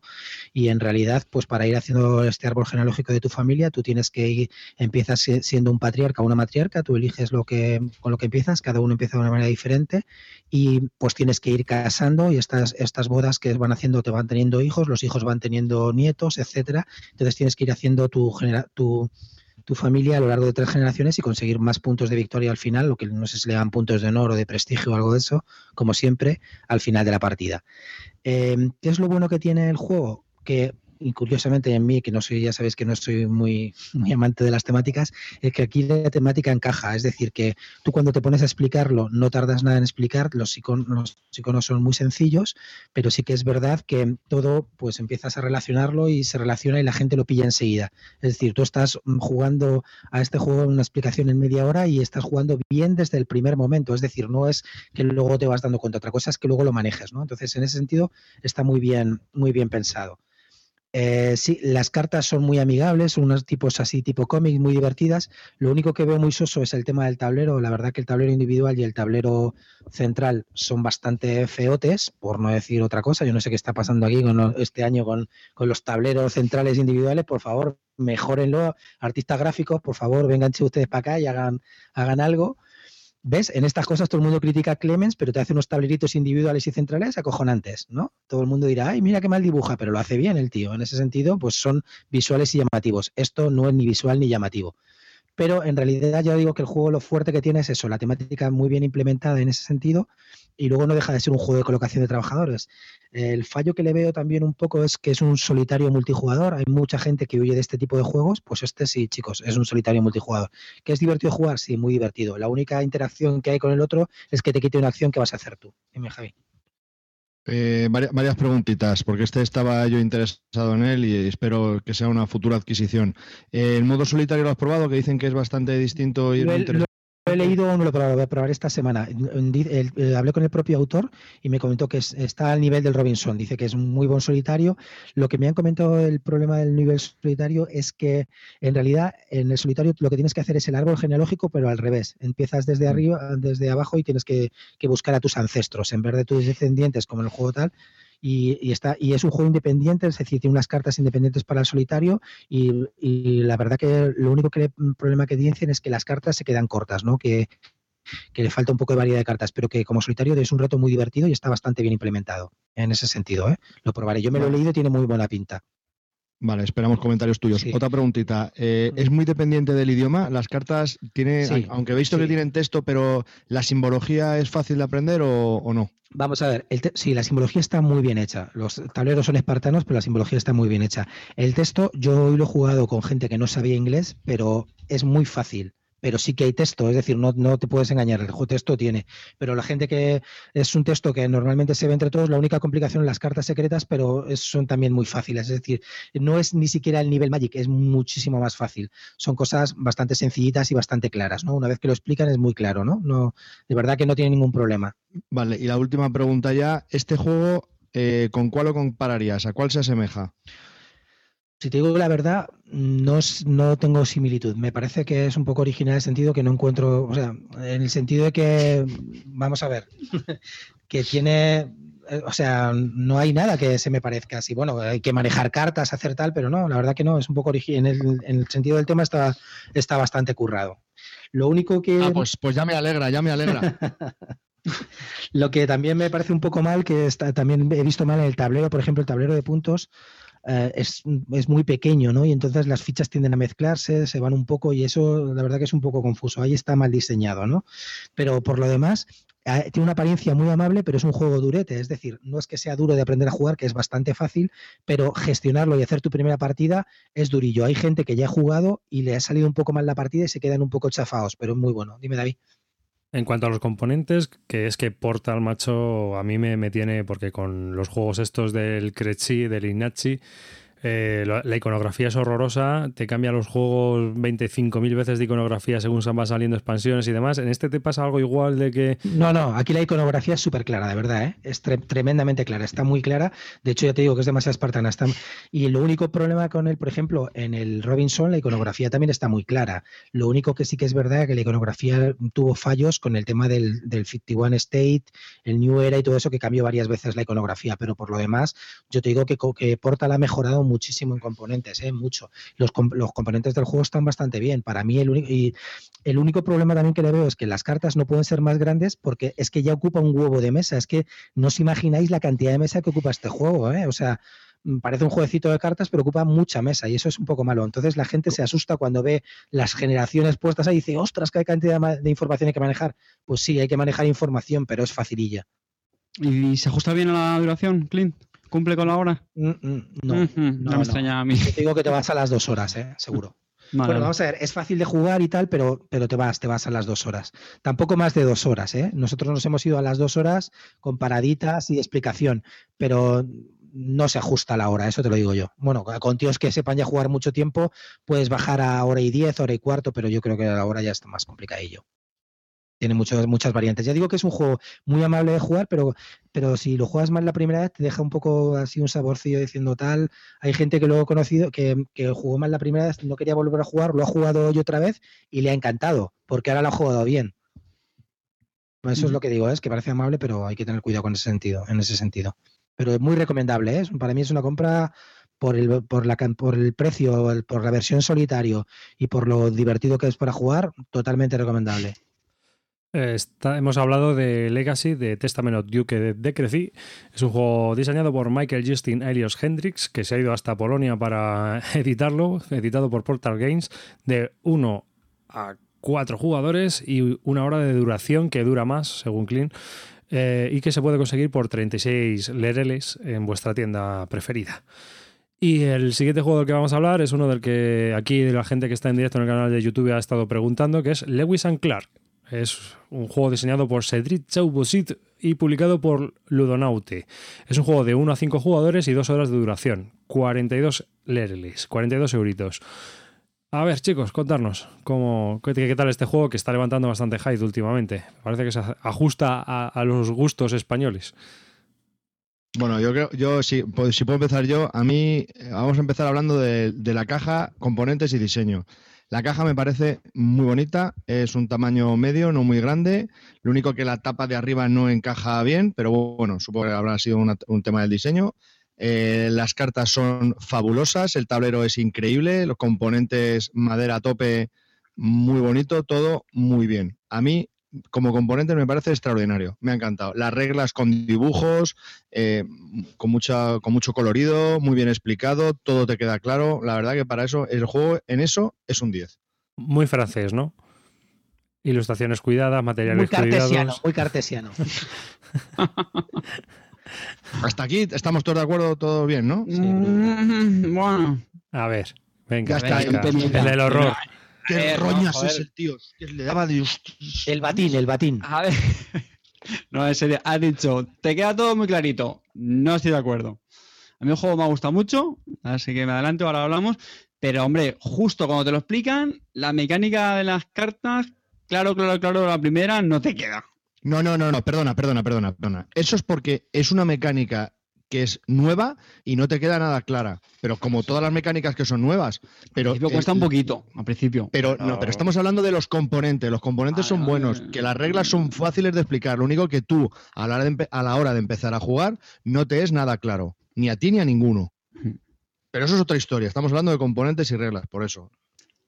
Entonces, ¿cómo se juega el tema? Todos los jugadores tienen el mismo mazo de cartas de inicio. Son seis personajes, cuatro te obtienen, obtienes recursos, uno hace una acción especial y el otro avanzas por el tablero. Porque es un eh, este juego lo que tienes que hacer es llegar con tu campamento, llegar al, al Pacífico, ¿no? Empiezas en eh, tienes San Luis. Estados Unidos. En San Luis Eh, empiezas. en San Luis y tienes que llegar al Pacífico, ¿no? Entonces el primero que llegue y establezca su campamento allí gana. O el que lo establezca más allá de esa de, de- más allá de que se pues gana, ¿no?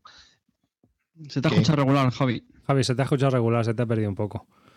Repítelo, por fin. Tripitin, Federico. Pues nada, simplemente es una carrera, hay que establecer, hay que establecer el campamento, eh, sale de San Luis y hay que llegar al Pacífico, ¿no? Entonces, pues el primero que establezca su campamento más allá del Pacífico, pues a- en el Pacífico, pues muy bien, pues es, es el que gana, ¿no? Entonces, para esto vamos a ir eh, con unas cartas que tenemos de personajes en la mano, que todos empezamos con el mismo, con la misma baraja, ¿no?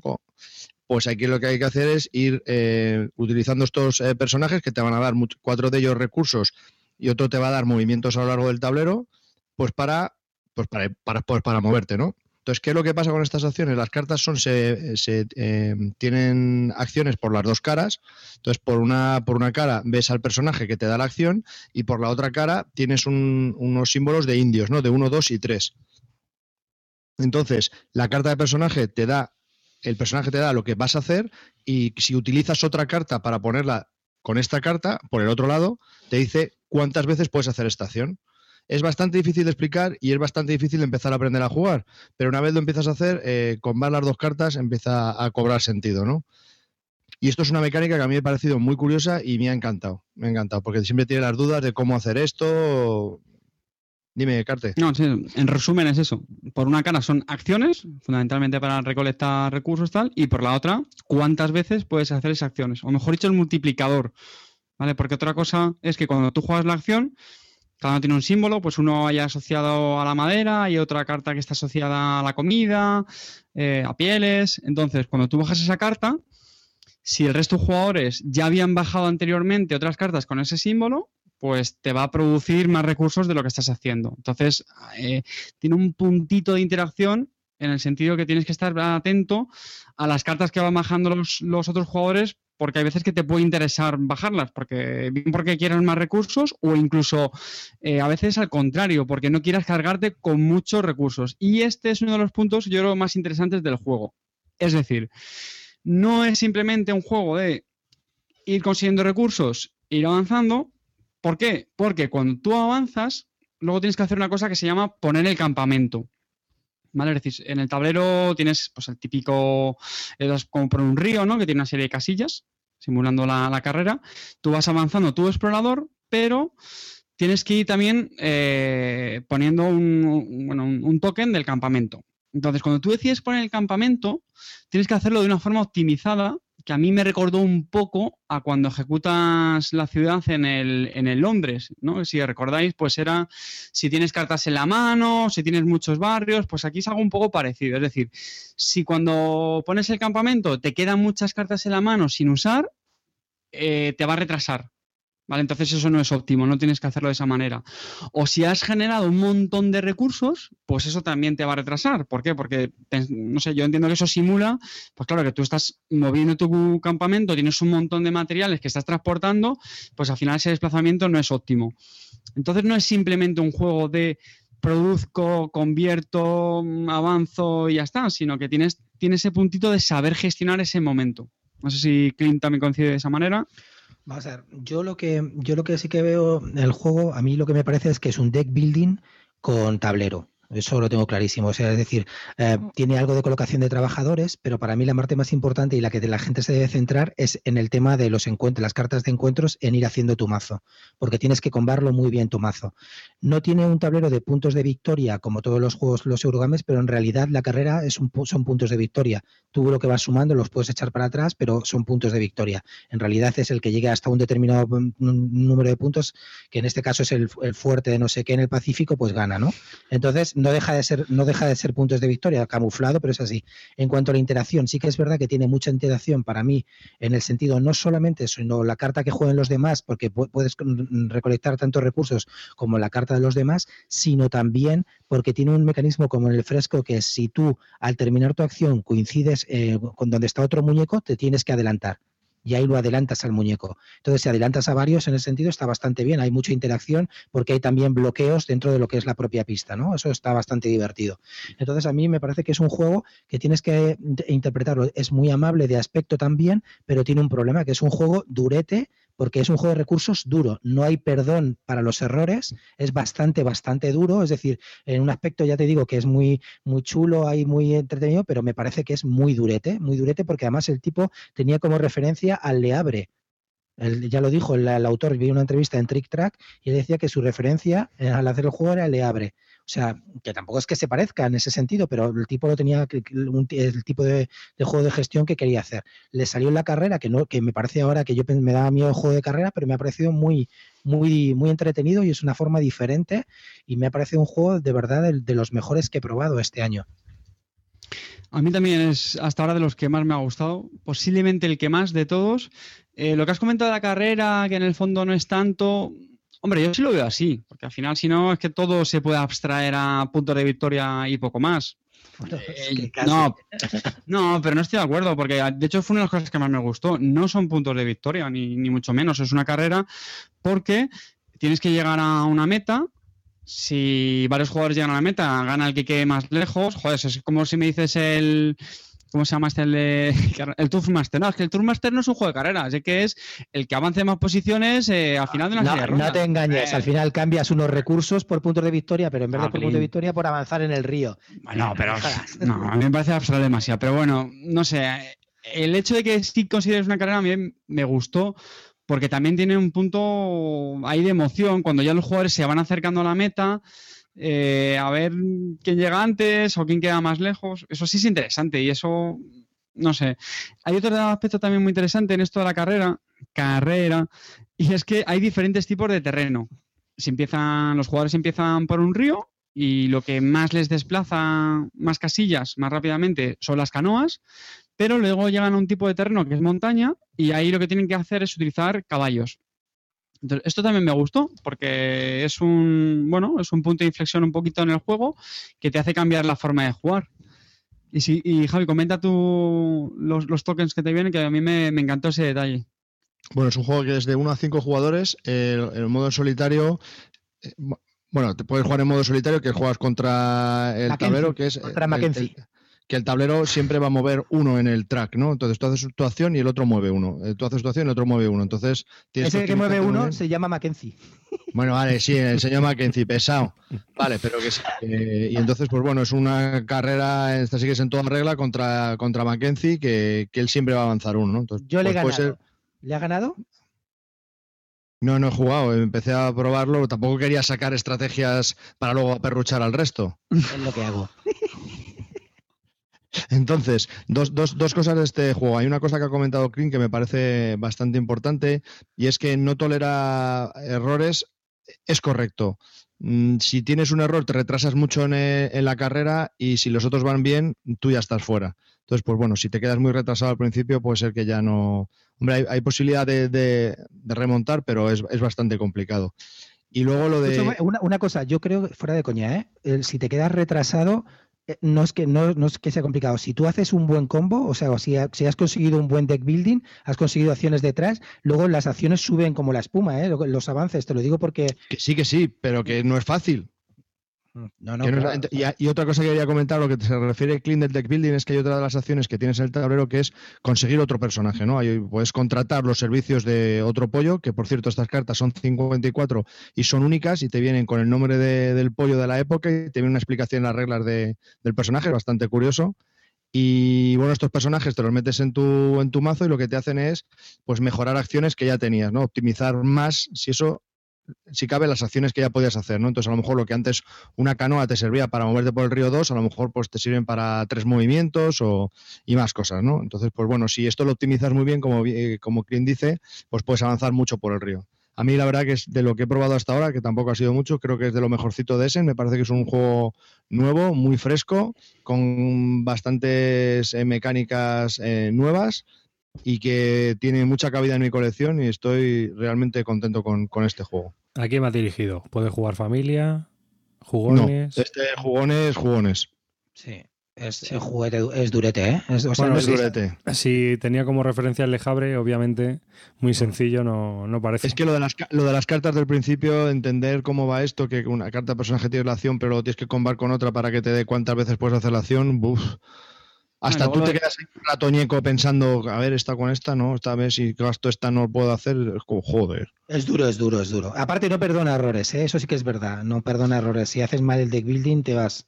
Sí, nos pasó un poco la partida que jugamos nosotros, un tercer jugador, eh, claro, era también novato, y se puso a hacer también muchos recursos de comida, eh, no podía comprar otras cartas o le costaba muchísimo. Tuvo unos turnos ahí que se quedó un poco, ya ahí le desatascamos entre todos, pero sí, tuvo un momento de No. estoy bloqueado. Chavalotes, Tico- Tito Clean os va a dar un pequeño consejo.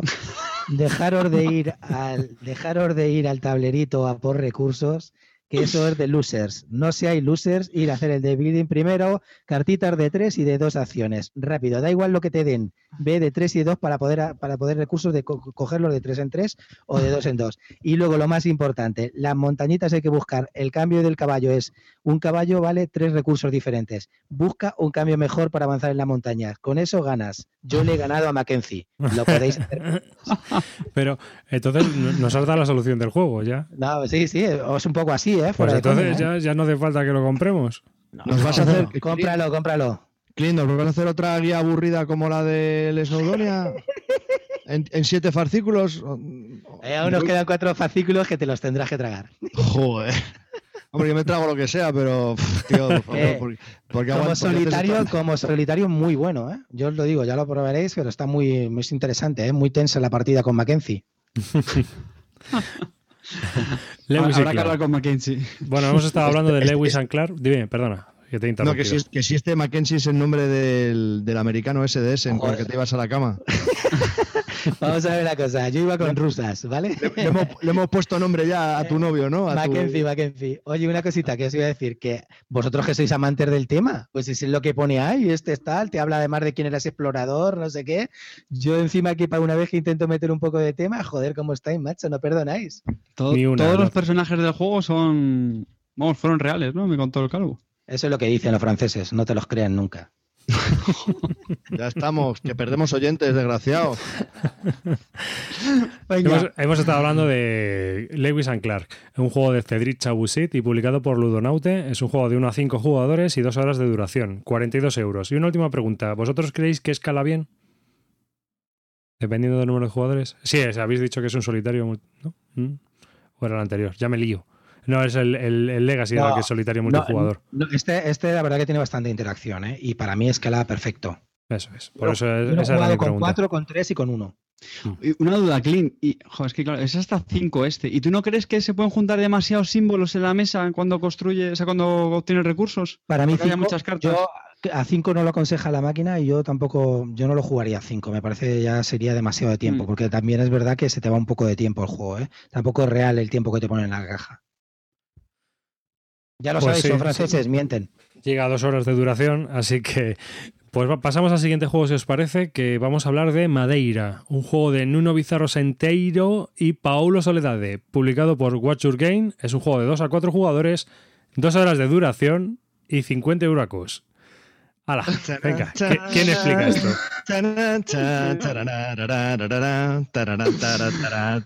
Y en la esquina izquierda tenemos a Carte con su batín. Y en la derecha tenemos a- al calvo con gafas que reparte hostias como panes. Bueno, Primer Bueno, asalto. Primer asalto. No, no, no, no, eh, previo, el previo, la- las entrevistas y todo eso. A ver, el previo, el eh, calentamiento. empezamos, sí. componentes. Bueno, aquí hablo yo, que el juego es mío. Eh, la caja es correcta, es, perfectamente cuadrada, eh, viene con millones y millones de troqueles que son una puta mierda. Casi me cargo todos los tableros al destroquelarlos. O sea, muy malo, lo siento, pero no, no pasa el corte. No se destroquelan bien, no se quedan. Luego se abren lo que es. eh, los tokens se quedan abiertos un poquito en algunos. No están bien pegados, ¿no? El cartón. No, no, no, no. Al despegarlos de, al destroquelarlos se, se te abren un, todos un poquito, incluso un tablero casi me lo cepillo. O sea, las ilustraciones son muy bonitas y todo lo que tú quieras tal. el- las reglas son muy correctas, muy bien ilustradas con muchos ejemplos. Pero bueno, el destroquel es un poquito infernal. Dime, Carte, Cari. No, solo por llevar el marcador 1-0. Siguiente, por favor. No, espera, espera, espera. Que, que tú, tú vas a tener un gol, pero cojonudo. ¡Toma! ¡Tengo ayuda! ¡Toma! El comodín del público. Tienes al jefe de tu parte. Sigue, Carte, sigue. yo estoy contigo. Tú, tú, Clint, estás con Carte, ¿no? Sí, sí. Vale, vale. Más, ¿qué ibas a decir, eh, Arribas? No, no, no, las reglas ya los he explicado. Pues nada, cuenta un poco de qué va Madeira. Que aparte de ser una isla en el Sí, Atlántico es- Sur. Sí, sí. El tema. Sí, sí. Espera, que voy leyendo el Quijote que vamos a terminar antes. No, a ver, es fácil. En, en cinco renglones de esa. O menos. No te preocupes. Bueno, pues somos eh, un- unas familias influyentes en Madeira que lo que vamos a hacer es pues eh, intentar atender a los favores de la corona eh, portuguesa para poder que nos van a otorgar puntos de victoria a lo largo de, de las cinco rondas que hay de juego en tres de ellas y bueno, aquel que tenga más puntos de victoria al final de la partida pues es el que gana, ¿no? Clásico, clásico juego. ¿Qué le, pasa, ¿Qué le pasa a este juego? No? Pues bueno, que las reglas son un poco infernales, no de leer, sino en cuanto a explicar, ¿no? ¿Por qué? Pues porque aunque tiene todo, todo tiene armonía en el sentido de que va muy guiado de todo lo que tienes que hacer, unas acciones están interrelacionadas con otras, que luego pues, si pones un queco aquí varía en otra parte del tablero, si lo pones aquí en otra parte, entonces todo tiene sentido, pero a priori en la primera partida te quedas un poco diciendo como si fuesen minijuegos, ¿no? Es muy parecido en sensaciones al Viños. Muy parecido en sensaciones. Lo que pasa es que yo No creo que tuve, Alviños, por favor. No Sí. mancilles alviños. entonces yo creo que tuve algo más de, de suerte porque me leí las reglas varias veces, hice algunos turnos eh, yo jugando en solitario, entonces a mí como que me hizo clic en la cabeza antes. Si es cierto que el Viños no me hizo, a lo mejor es porque no me leí las reglas y me lo explicaron, entonces no sé. Mal, No sé. te lo explicaron mal. No, no, no, no, me lo explicaron perfecto, ¿eh? Eh, porque. también fueron es una casi una hora de reglas y, bueno, yo creo que las expliqué bastante bien, pero sí es cierto que no es un juego que en una partida pues te quede te quede te quede claro, ¿no? A ver, para que la gente entienda esto, para explicar un poco el juego de forma resumida. Las mecánicas. Eh, al principio de cada ronda se tiran un conjunto de dados. Dados que van con valores del 1 al 2 y al 3. Se hacen varios grupos y el primer jugador elige con qué grupo de dados se quedan. Log- Normalmente se van a quedar con los valores más altos, por lo que voy a explicar luego. ¿vale? Esto es una de las primeras cosas que no me gusta mucho del juego. Es decir, pueden darse situaciones donde salen grupos de dados muy buenos y el último se come los mocos. Vale, hay un mecanismo de compensación para esto, pero bueno, que no es una cuestión de no, es que no te gusta el azar. No es que no me guste el azar, es que de verdad era necesario meter estos dados para hacer las acciones. Porque estos No. Claro que no era necesario. O sea, en resumen, para mí el juego es una sobrecomplicación impresionante e innecesaria. Una cosa es hacer un juego duro, que significa que tengas una toma de decisiones difíciles, complicada, y otra cosa es sobrecomplicar las reglas para al final ganar un punto de victoria aquí allá con 20.000 toques que no hacen falta. Sigo con, con el mecanismo. Entonces, ya todos tenemos nuestros dados y ahora empezamos a hacer las acciones. Y para hacer las acciones, tú gastas uno de estos dados. El lado 1 lo puedes hacer en una zona, el lado 2 en otra zona y el lado 3. Si tú quieres hacer una acción de la zona 3 por, porque quieres hacer eso y tienes, por ejemplo, solo te queda solo un dado del 1 o del 2, puedes pagar recursos para llegar hasta ese valor. Entonces eso te da cierta flexibilidad, pero claro, es, es más, es, más, es más complicado. Entonces, Mm, siguiente, siguiente meneo. Las acciones van cambiando. O sea, cada turno hay unas acciones que son fijas en estas regiones que os cuento, pero hay otras acciones que van variando en cada turno. ¿Por qué? ¿Por qué? ¿Por, qué es esto? O sea, para hacerlo más variable el juego. No, no, entiendo qué necesidad hay de tener unas acciones que son fijas por región, otras que van variando en cada turno. Vale, venga. Y luego las mecánicas, pues un poco lo de siempre. Tenemos, en el, tablero tenemos un montón de diferentes eh, zonas de juego, minijuegos. Es decir, lo que tanto le criticó al Viños, que bueno, podemos hacer barcos con el Viños, pero es que en este, en mi opinión, apenas tiene sentido. es decir, temáticamente no tiene ningún sentido. Porque en el Viños, guste o no, se habla de años, una cosecha, el tiempo, si es bueno, si es malo, lo guardas en bodegas, tienes sonólogos, tienes eh, bodegas subterráneas, exportas, vendes, presentas en la feria. Pero es que aquí no, aquí es una acción para meter quecos, otra acción para recolectar en las islas de Madeira. Venga, vale, ya, ya tenemos el primer acercamiento al juego. Recolecto en las islas de Madeira. Otro, meto quecos en los distritos de los edificios que me van a dar madera y madera, o sea, perdón, y dinero y pan. Ajá, súper intuitivo. Entonces, mm, no sé. Luego tenemos unos piratas que no sabemos qué pintan, los piratas, que a veces que te llevan bonos negativos. Vale. Venga, pasamos a la siguiente fase donde hemos colocado todos los dados. Y es, en aquellas regiones donde hayas colocado esos dados, puedes volver a hacer otra acción pagando dinero, que es la diferencia de volver a tirar otra vez los dados que se dejaron en esa región. E, es decir, y, otra vez ahora voy a hacer otra acción extra, después de haber terminado la fase de acciones, ahora se hace otra, que el coste es variable, después otra vez tirar los dados, y si no lo quiero hacer, entonces me llevo la penalización de los piratas. Venga ya, hombre. Pero espérate, porque esta acción es distinta a la que habías hecho antes con el dado. O sea, insufrible. Me pareció insufrible esa parte. Ya hemos acabado esta parte. Venga, ahora es. Eh, vamos a cumplir el objetivo. El objetivo es si haces mayorías en una zona del mapa, si haces mayoría en otra. Y no sé, eso me parece también muy conducido.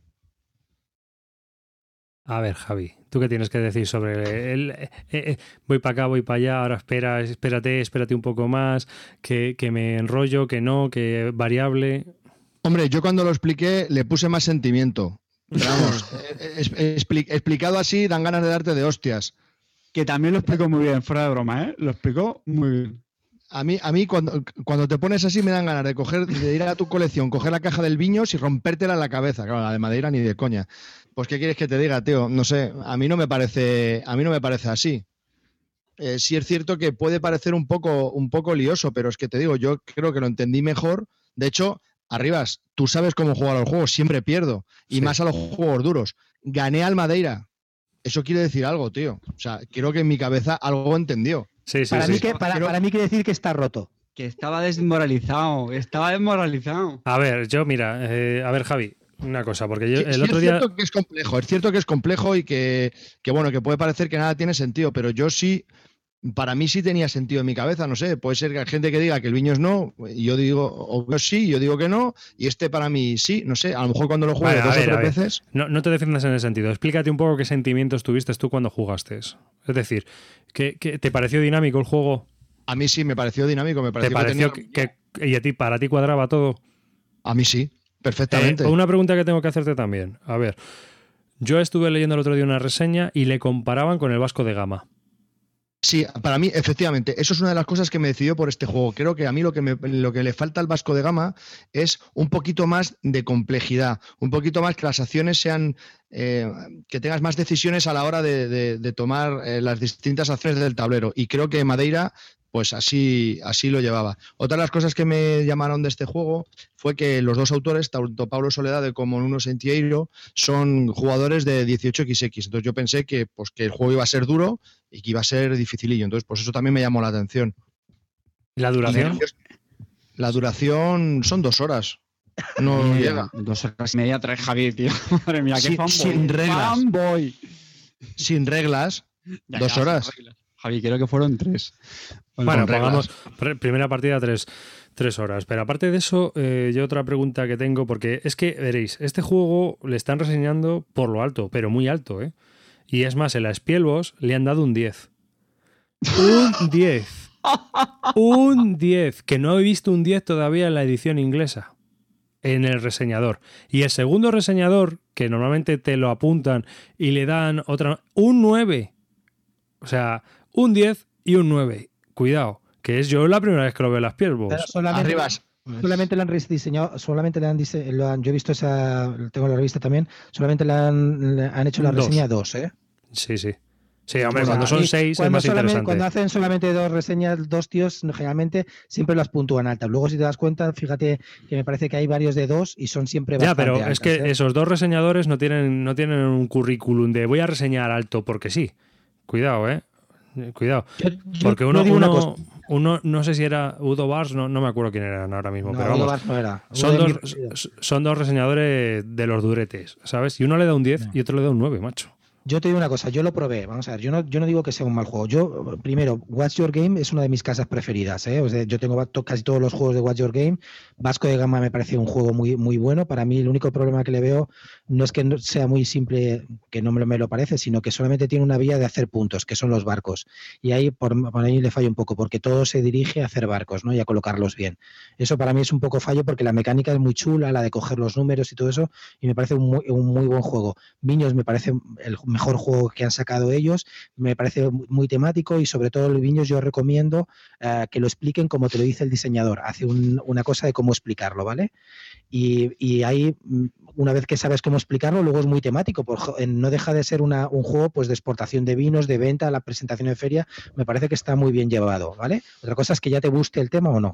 Y en cuanto a este, este me parece que es un juego que, como dice Calvo, que está em, pensado por gente que son jugona y se nota que son jugones de verdad, pero para mí, en este caso, lo han complicado innecesariamente. Totalmente. Y han hecho pues como una sobrecarga de, de- muchas mecánicas. ¿Hay que tener dados? Pues tiramos dados. ¿Hay que tener subastas? Pues tiramos subastas con los dados. Hay que tener tal. Y luego también influye para mí, como dice Carte, mucho la suerte. Es decir, si te salen tiradas loser, que es lo que me pasó en mi partida, que te- iba siempre el último turno, en el último del turno, pues siempre me salían las tiradas de unos y doses. Entonces eso no es remontable. Fel siempre te pone algo para que puedas tirar, remontar esas tiradas losers. Entonces, yo qué sé, aquí te ponen los piratas y tal, pero no, no es exactamente muy buena, ¿no? Ese, ese tema para remontarlas. Y la verdad que me pareció un juego demasiado com- complicado en exceso. No malo, pero complicado. Y otra cosa que no me gustó mucho eh, es la forma de puntuar. Eh, son cinco rondas, se puntúa en la primera, en la tercera y en la quinta. Entonces, tú al principio de la partida empiezas con una loseta que va a ser la que te va a permitir puntuar en, en algo. Pues eh, hay, una, hay un espacio en el mapa que son las colonias, otros el mercado, otros son los distritos. Entonces, bueno, pues solo puedes puntuar si tienes una de esas losetas ahí. Entonces, no sé, me pareció que, que lo conduce demasiado también eso, la, la estrategia, que al final puedes hacer un montón de cosas, que sí, que todas están bien, todas te ayudan, pero tú vas a ir a eso, vas a ir a la loseta que has cogido tu objetivo y no mucho más. Y no sueles interactuar mucho con los jugadores ahí, no sé, no me... Sin tampoco mucho sentido. Ve- ¿Ves? Por ejemplo, esto es un punto que a mí me parece un punto muy a su favor en, este juego. Y es eso que tú dices que a ti no te gusta. Cuando seleccionas los dados al principio, que tú dices que siempre hay que coger los más altos, pues yo no estoy de acuerdo. Porque a lo mejor estás muy bien posicionado en una parte del tablero y te interesa coger unos dados más bajos, porque aquí vienen las reglas. Cuando coges unos dados, también seleccionas una de las losetas para puntuar el Sí. punto de victoria. Entonces, a lo mejor no te- si no tienes ninguna ahí que te interese o que no vayas bien, a lo mejor no te interesa coger eso. Y en eso estoy de acuerdo, y no solo eso, sino que también puedes mitigarlo en, en un turno. Si te pasas antes eh, y te quedas de los primeros, luego vas a ser el primero en elegir turnos. Y eso lo entiendo, pero que al final son mini reglas.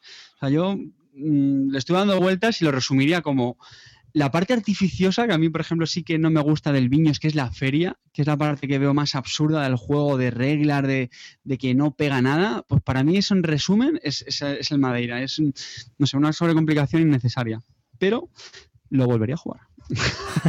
Pues yo creo que es un No, juego porque, que- a ver, hay que darle, es un juego duro y efectivamente es que a lo mejor me puedo, o sea, no quiero ser tampoco dogmático. La primera partida fue horrible, pero oye, pues, eh, es un juego con, con chicha que a lo mejor me estoy perdiendo algo y sí, pero Yo- vamos, primera partida horrible. Yo, yo lo que quiero decir de este juego es que es como el Cole un Colony. Creo que no, no, no quiero hacer un veredicto de, de cómo es ni qué nota quiero dar, porque es un juego que es duro y necesita varias partidas. Y las primeras impresiones a mí me han gustado.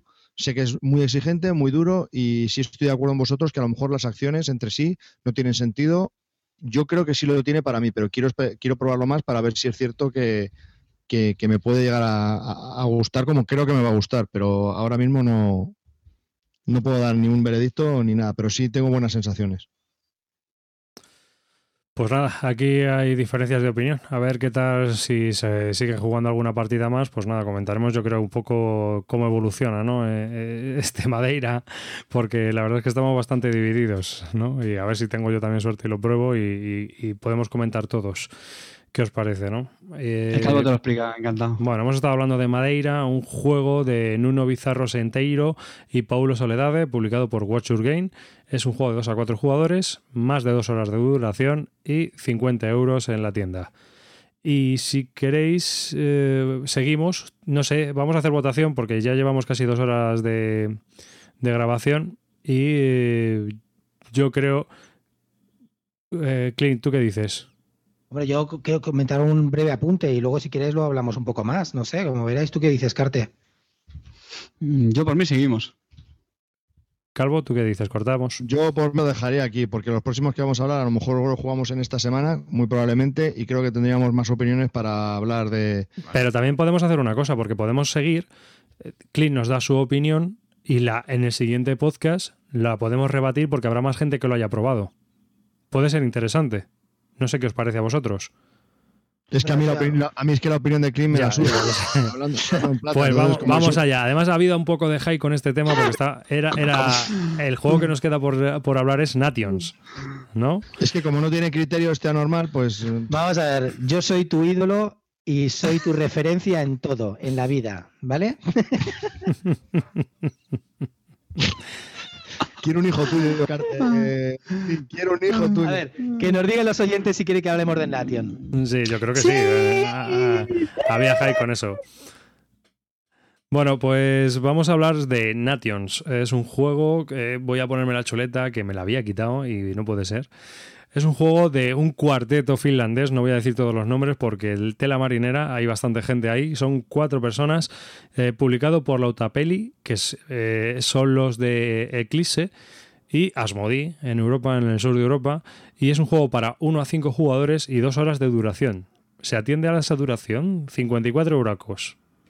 A mí, me, a, mí, me parece el pepinazo de Essen. Bueno, venga, no pagas tu opinión y no, no vale para nada. Venga, responda a la pregunta. Responda a la pregunta. La duración, que para mí siempre es importante. Totalmente, se ajusta totalmente. En realidad son 45 minutos por jugador y se ajusta perfectamente. 45 minutos por jugador. Sí. Mm. Fan, fanboy. bueno, venga, cuéntanos un poco de Nations. Vamos a ver. Eh, el problema del Nations es que mm, va a haber muchas comparaciones con el Through the Ages, ¿vale? Para mí son dos juegos que son perfectamente compatibles en la ludoteca, tienen un tema pues, de, civilizaciones y comparten varias mecánicas, ¿vale? Aunque en generalmente se diferencian en muchas más. Pero sí que es verdad que su problema para mí va a ser la comparación. Eh, han conseguido con el Nations que yo lo he comprado y he jugado ya tres partidas. El Through the Ages lo compré y aún no he jugado ninguna. He jugado muchísimo online, muchísimo, pero no juego, no juego al, al, Through the Ages en mesa. Entonces, ya con eso te puedo decir todo, ¿no?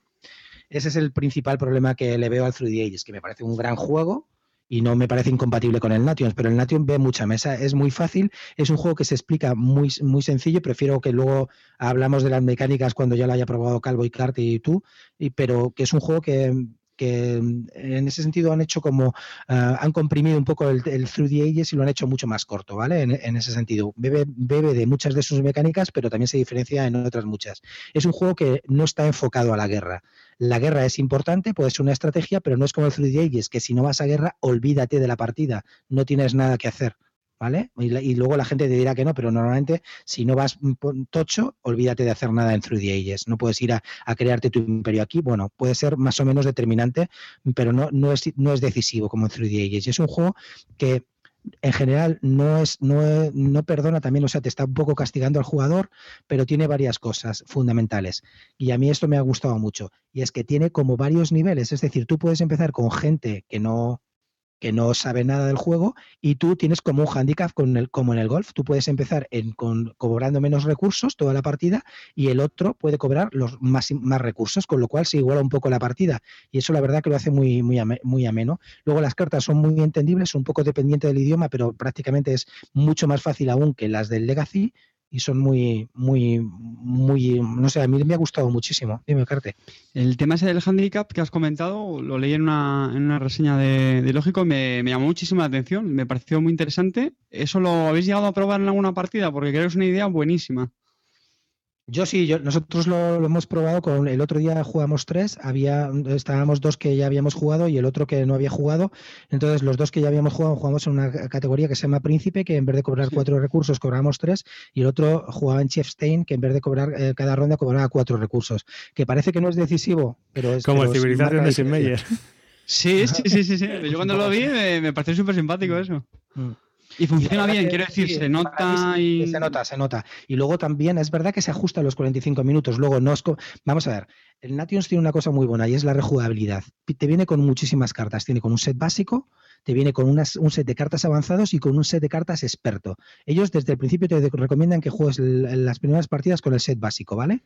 Y luego te, viene, como en el Eclipse, un tablero con, to, con todos los humanos, que eran con todos en general, eh, que tienen, empiezan todos con los mismos poderes, y luego una parte que cada uno tiene un poder determinado. Con lo cual, de verdad que la rejugabilidad es brutal. A diferencia del 3D Ages, que en el 3D Ages siempre salen todas las cartas, todas las cartas, aquí no.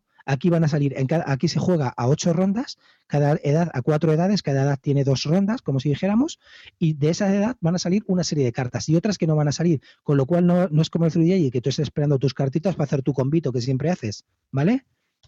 Y si no, tienes tu segundo convito que siempre haces. Pero aquí no, aquí no sabes las que te van a salir. No tienes ni idea. A lo mejor la que tú esperas no te va a salir o no sale. ¿Vale? Entonces eso está bastante bien. A mí eso me ha gustado mucho.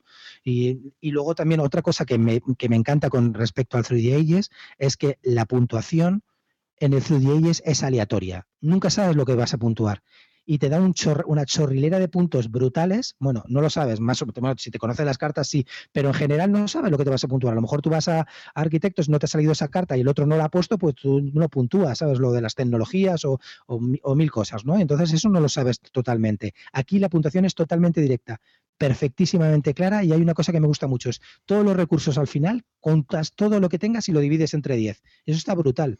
Así es, es muy clara, me ha parecido, me ha gustado muchísimo. ¿Se podría decir que han cogido el diseño de Through the lo han simplificado y han hecho una carretera recta con él?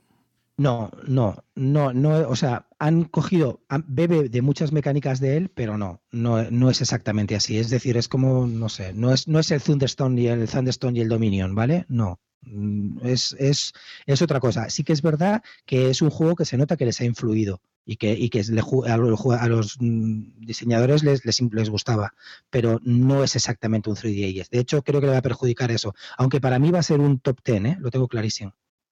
Yo no creo que les vaya a perjudicar, ¿eh? al contrario. De hecho, las, las impresiones que yo he oído hasta ahora son exactamente las que tú has comentado y yo creo que se juegan en su favor, porque es, es lo que has dicho. O sea, 3D es un juego que la inmensa mayoría coincidimos es que es un juegazo, pero que tiene, que tiene esas pegas. Y hablando con la gente, al final todo nos pasa justo lo que tú has dicho, que sí, que nos encanta, que tal, pero que ve muy poca mesa, pues porque es muy largo, pues porque puede haber mucha diferencia de nivel entre otros jugadores.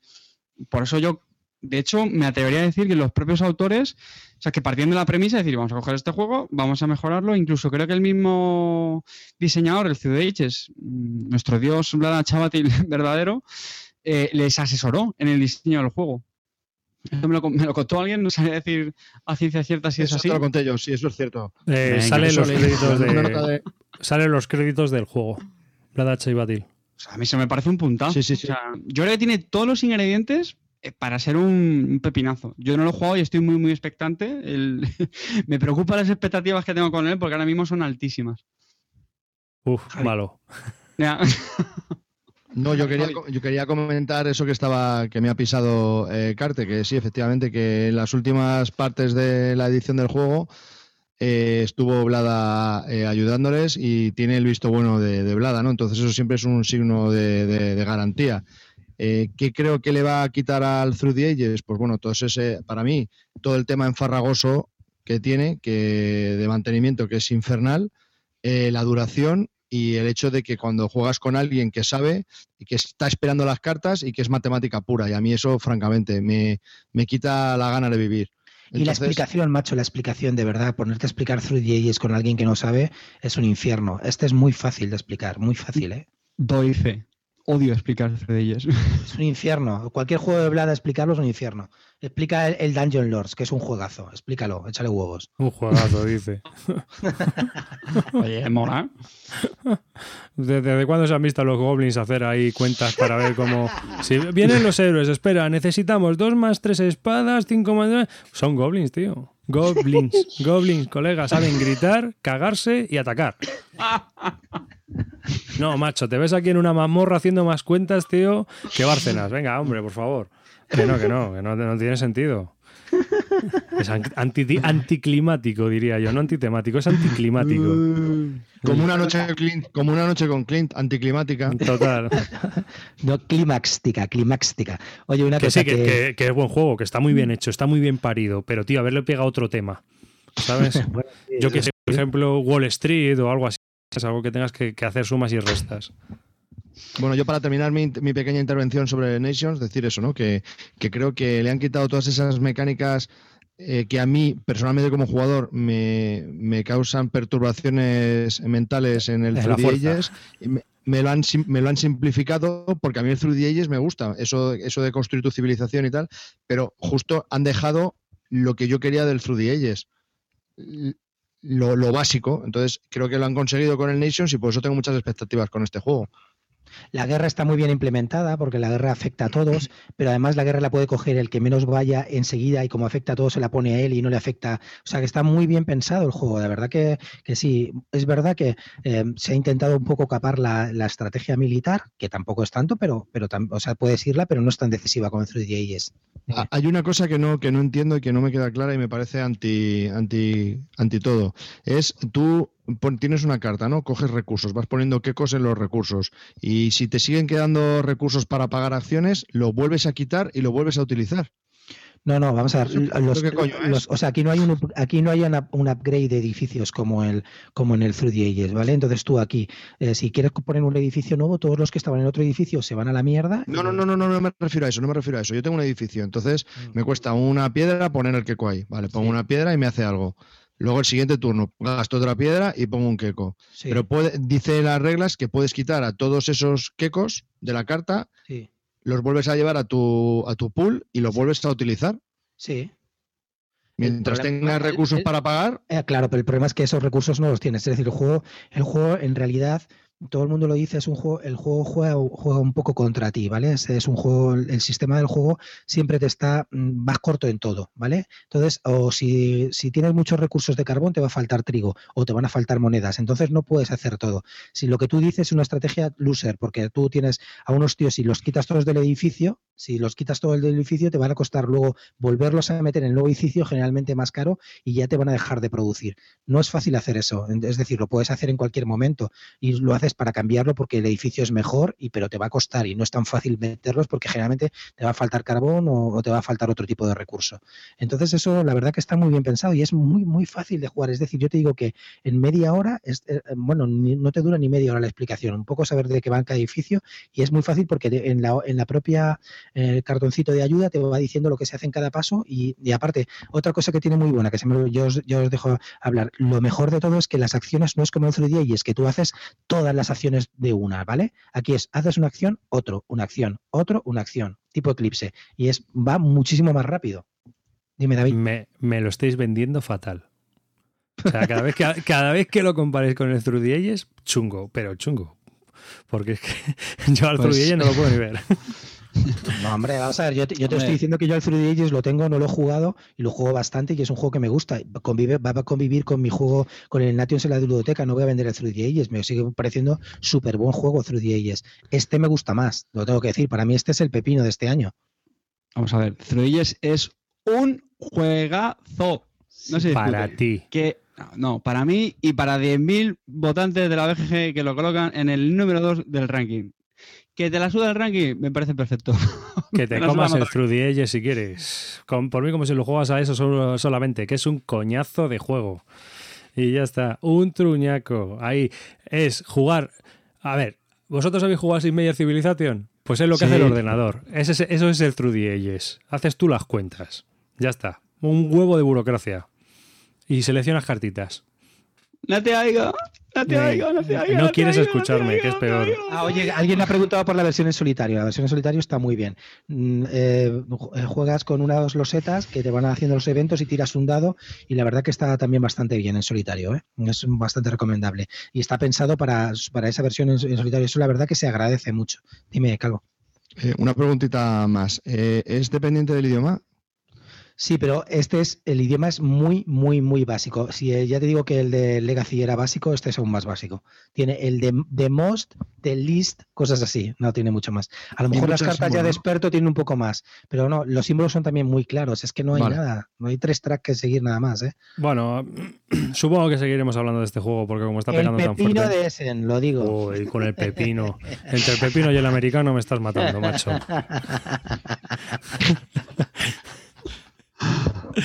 Ay, Dios mío. El de lo- entre el pepino, el horror. El horror. Jugar a. Augustus tres veces seguidas, el horror, tío. Está muy divertido, hombre. Para jugar con la familia, mejor que al bingo normal. Ponme eso, por favor. Tres veces seguidas hace falta. No me Pues- toques a mi bingo, ¿eh? No me toques a mi bingo. Hemos estado hablando de Nations, seguiremos hablando de él porque queda más gente por aquí por- para probarlo. Es de un cuarteto finlandés, es un Ojito, juego publicado ojito. Perdona, por perdona. Lautapeli, Lautapelit y Asmodi. Es un juego de 1 a 5 jugadores y 2 horas de duración y 54 euros en tu tienda habitual. Y bueno, yo creo A que mí hasta aquí- 45 en ese. vale, A mí 45 en 50. Essen. Que con esto yo creo que aquí, hasta aquí, dejamos las novedades de Essen por hoy, que ya llevamos más de dos horas largas, largas, 31 espectadores eh, online que tenemos en el canal de YouTube, que yo creo que ya, ya está bien. Y, Dos dedos arriba para los espectadores. Dos dedos arriba y porque no tengo más, tengo el del medio, pero no lo voy a sacar. Dos dedos arriba. Y, y, por supuesto para todos aquellos que escuchéis el podcast en diferido en vuestros reproductores de MP3, un saludo a todos los oyentes. Gracias por escucharnos, gracias por estar ahí y hasta el próximo episodio de Bislúdica. Este que os ha hablado David Arribas. Un saludo de parte de Cartesius. Un saludo de parte de vuestro pequeño ídolo local. Y un, y un saludo de vuestra gran calva. Hasta el próximo programa y recordar visitarnos en bislúdica.com y dejarnos un comentario a ver qué os parecen los juegos que hemos probado nosotros, a ver y qué es lo que probaríais vosotros o qué habéis probado. Guiarnos un poquito, venga, hasta el próximo programa. Chao. Chao. Adiós.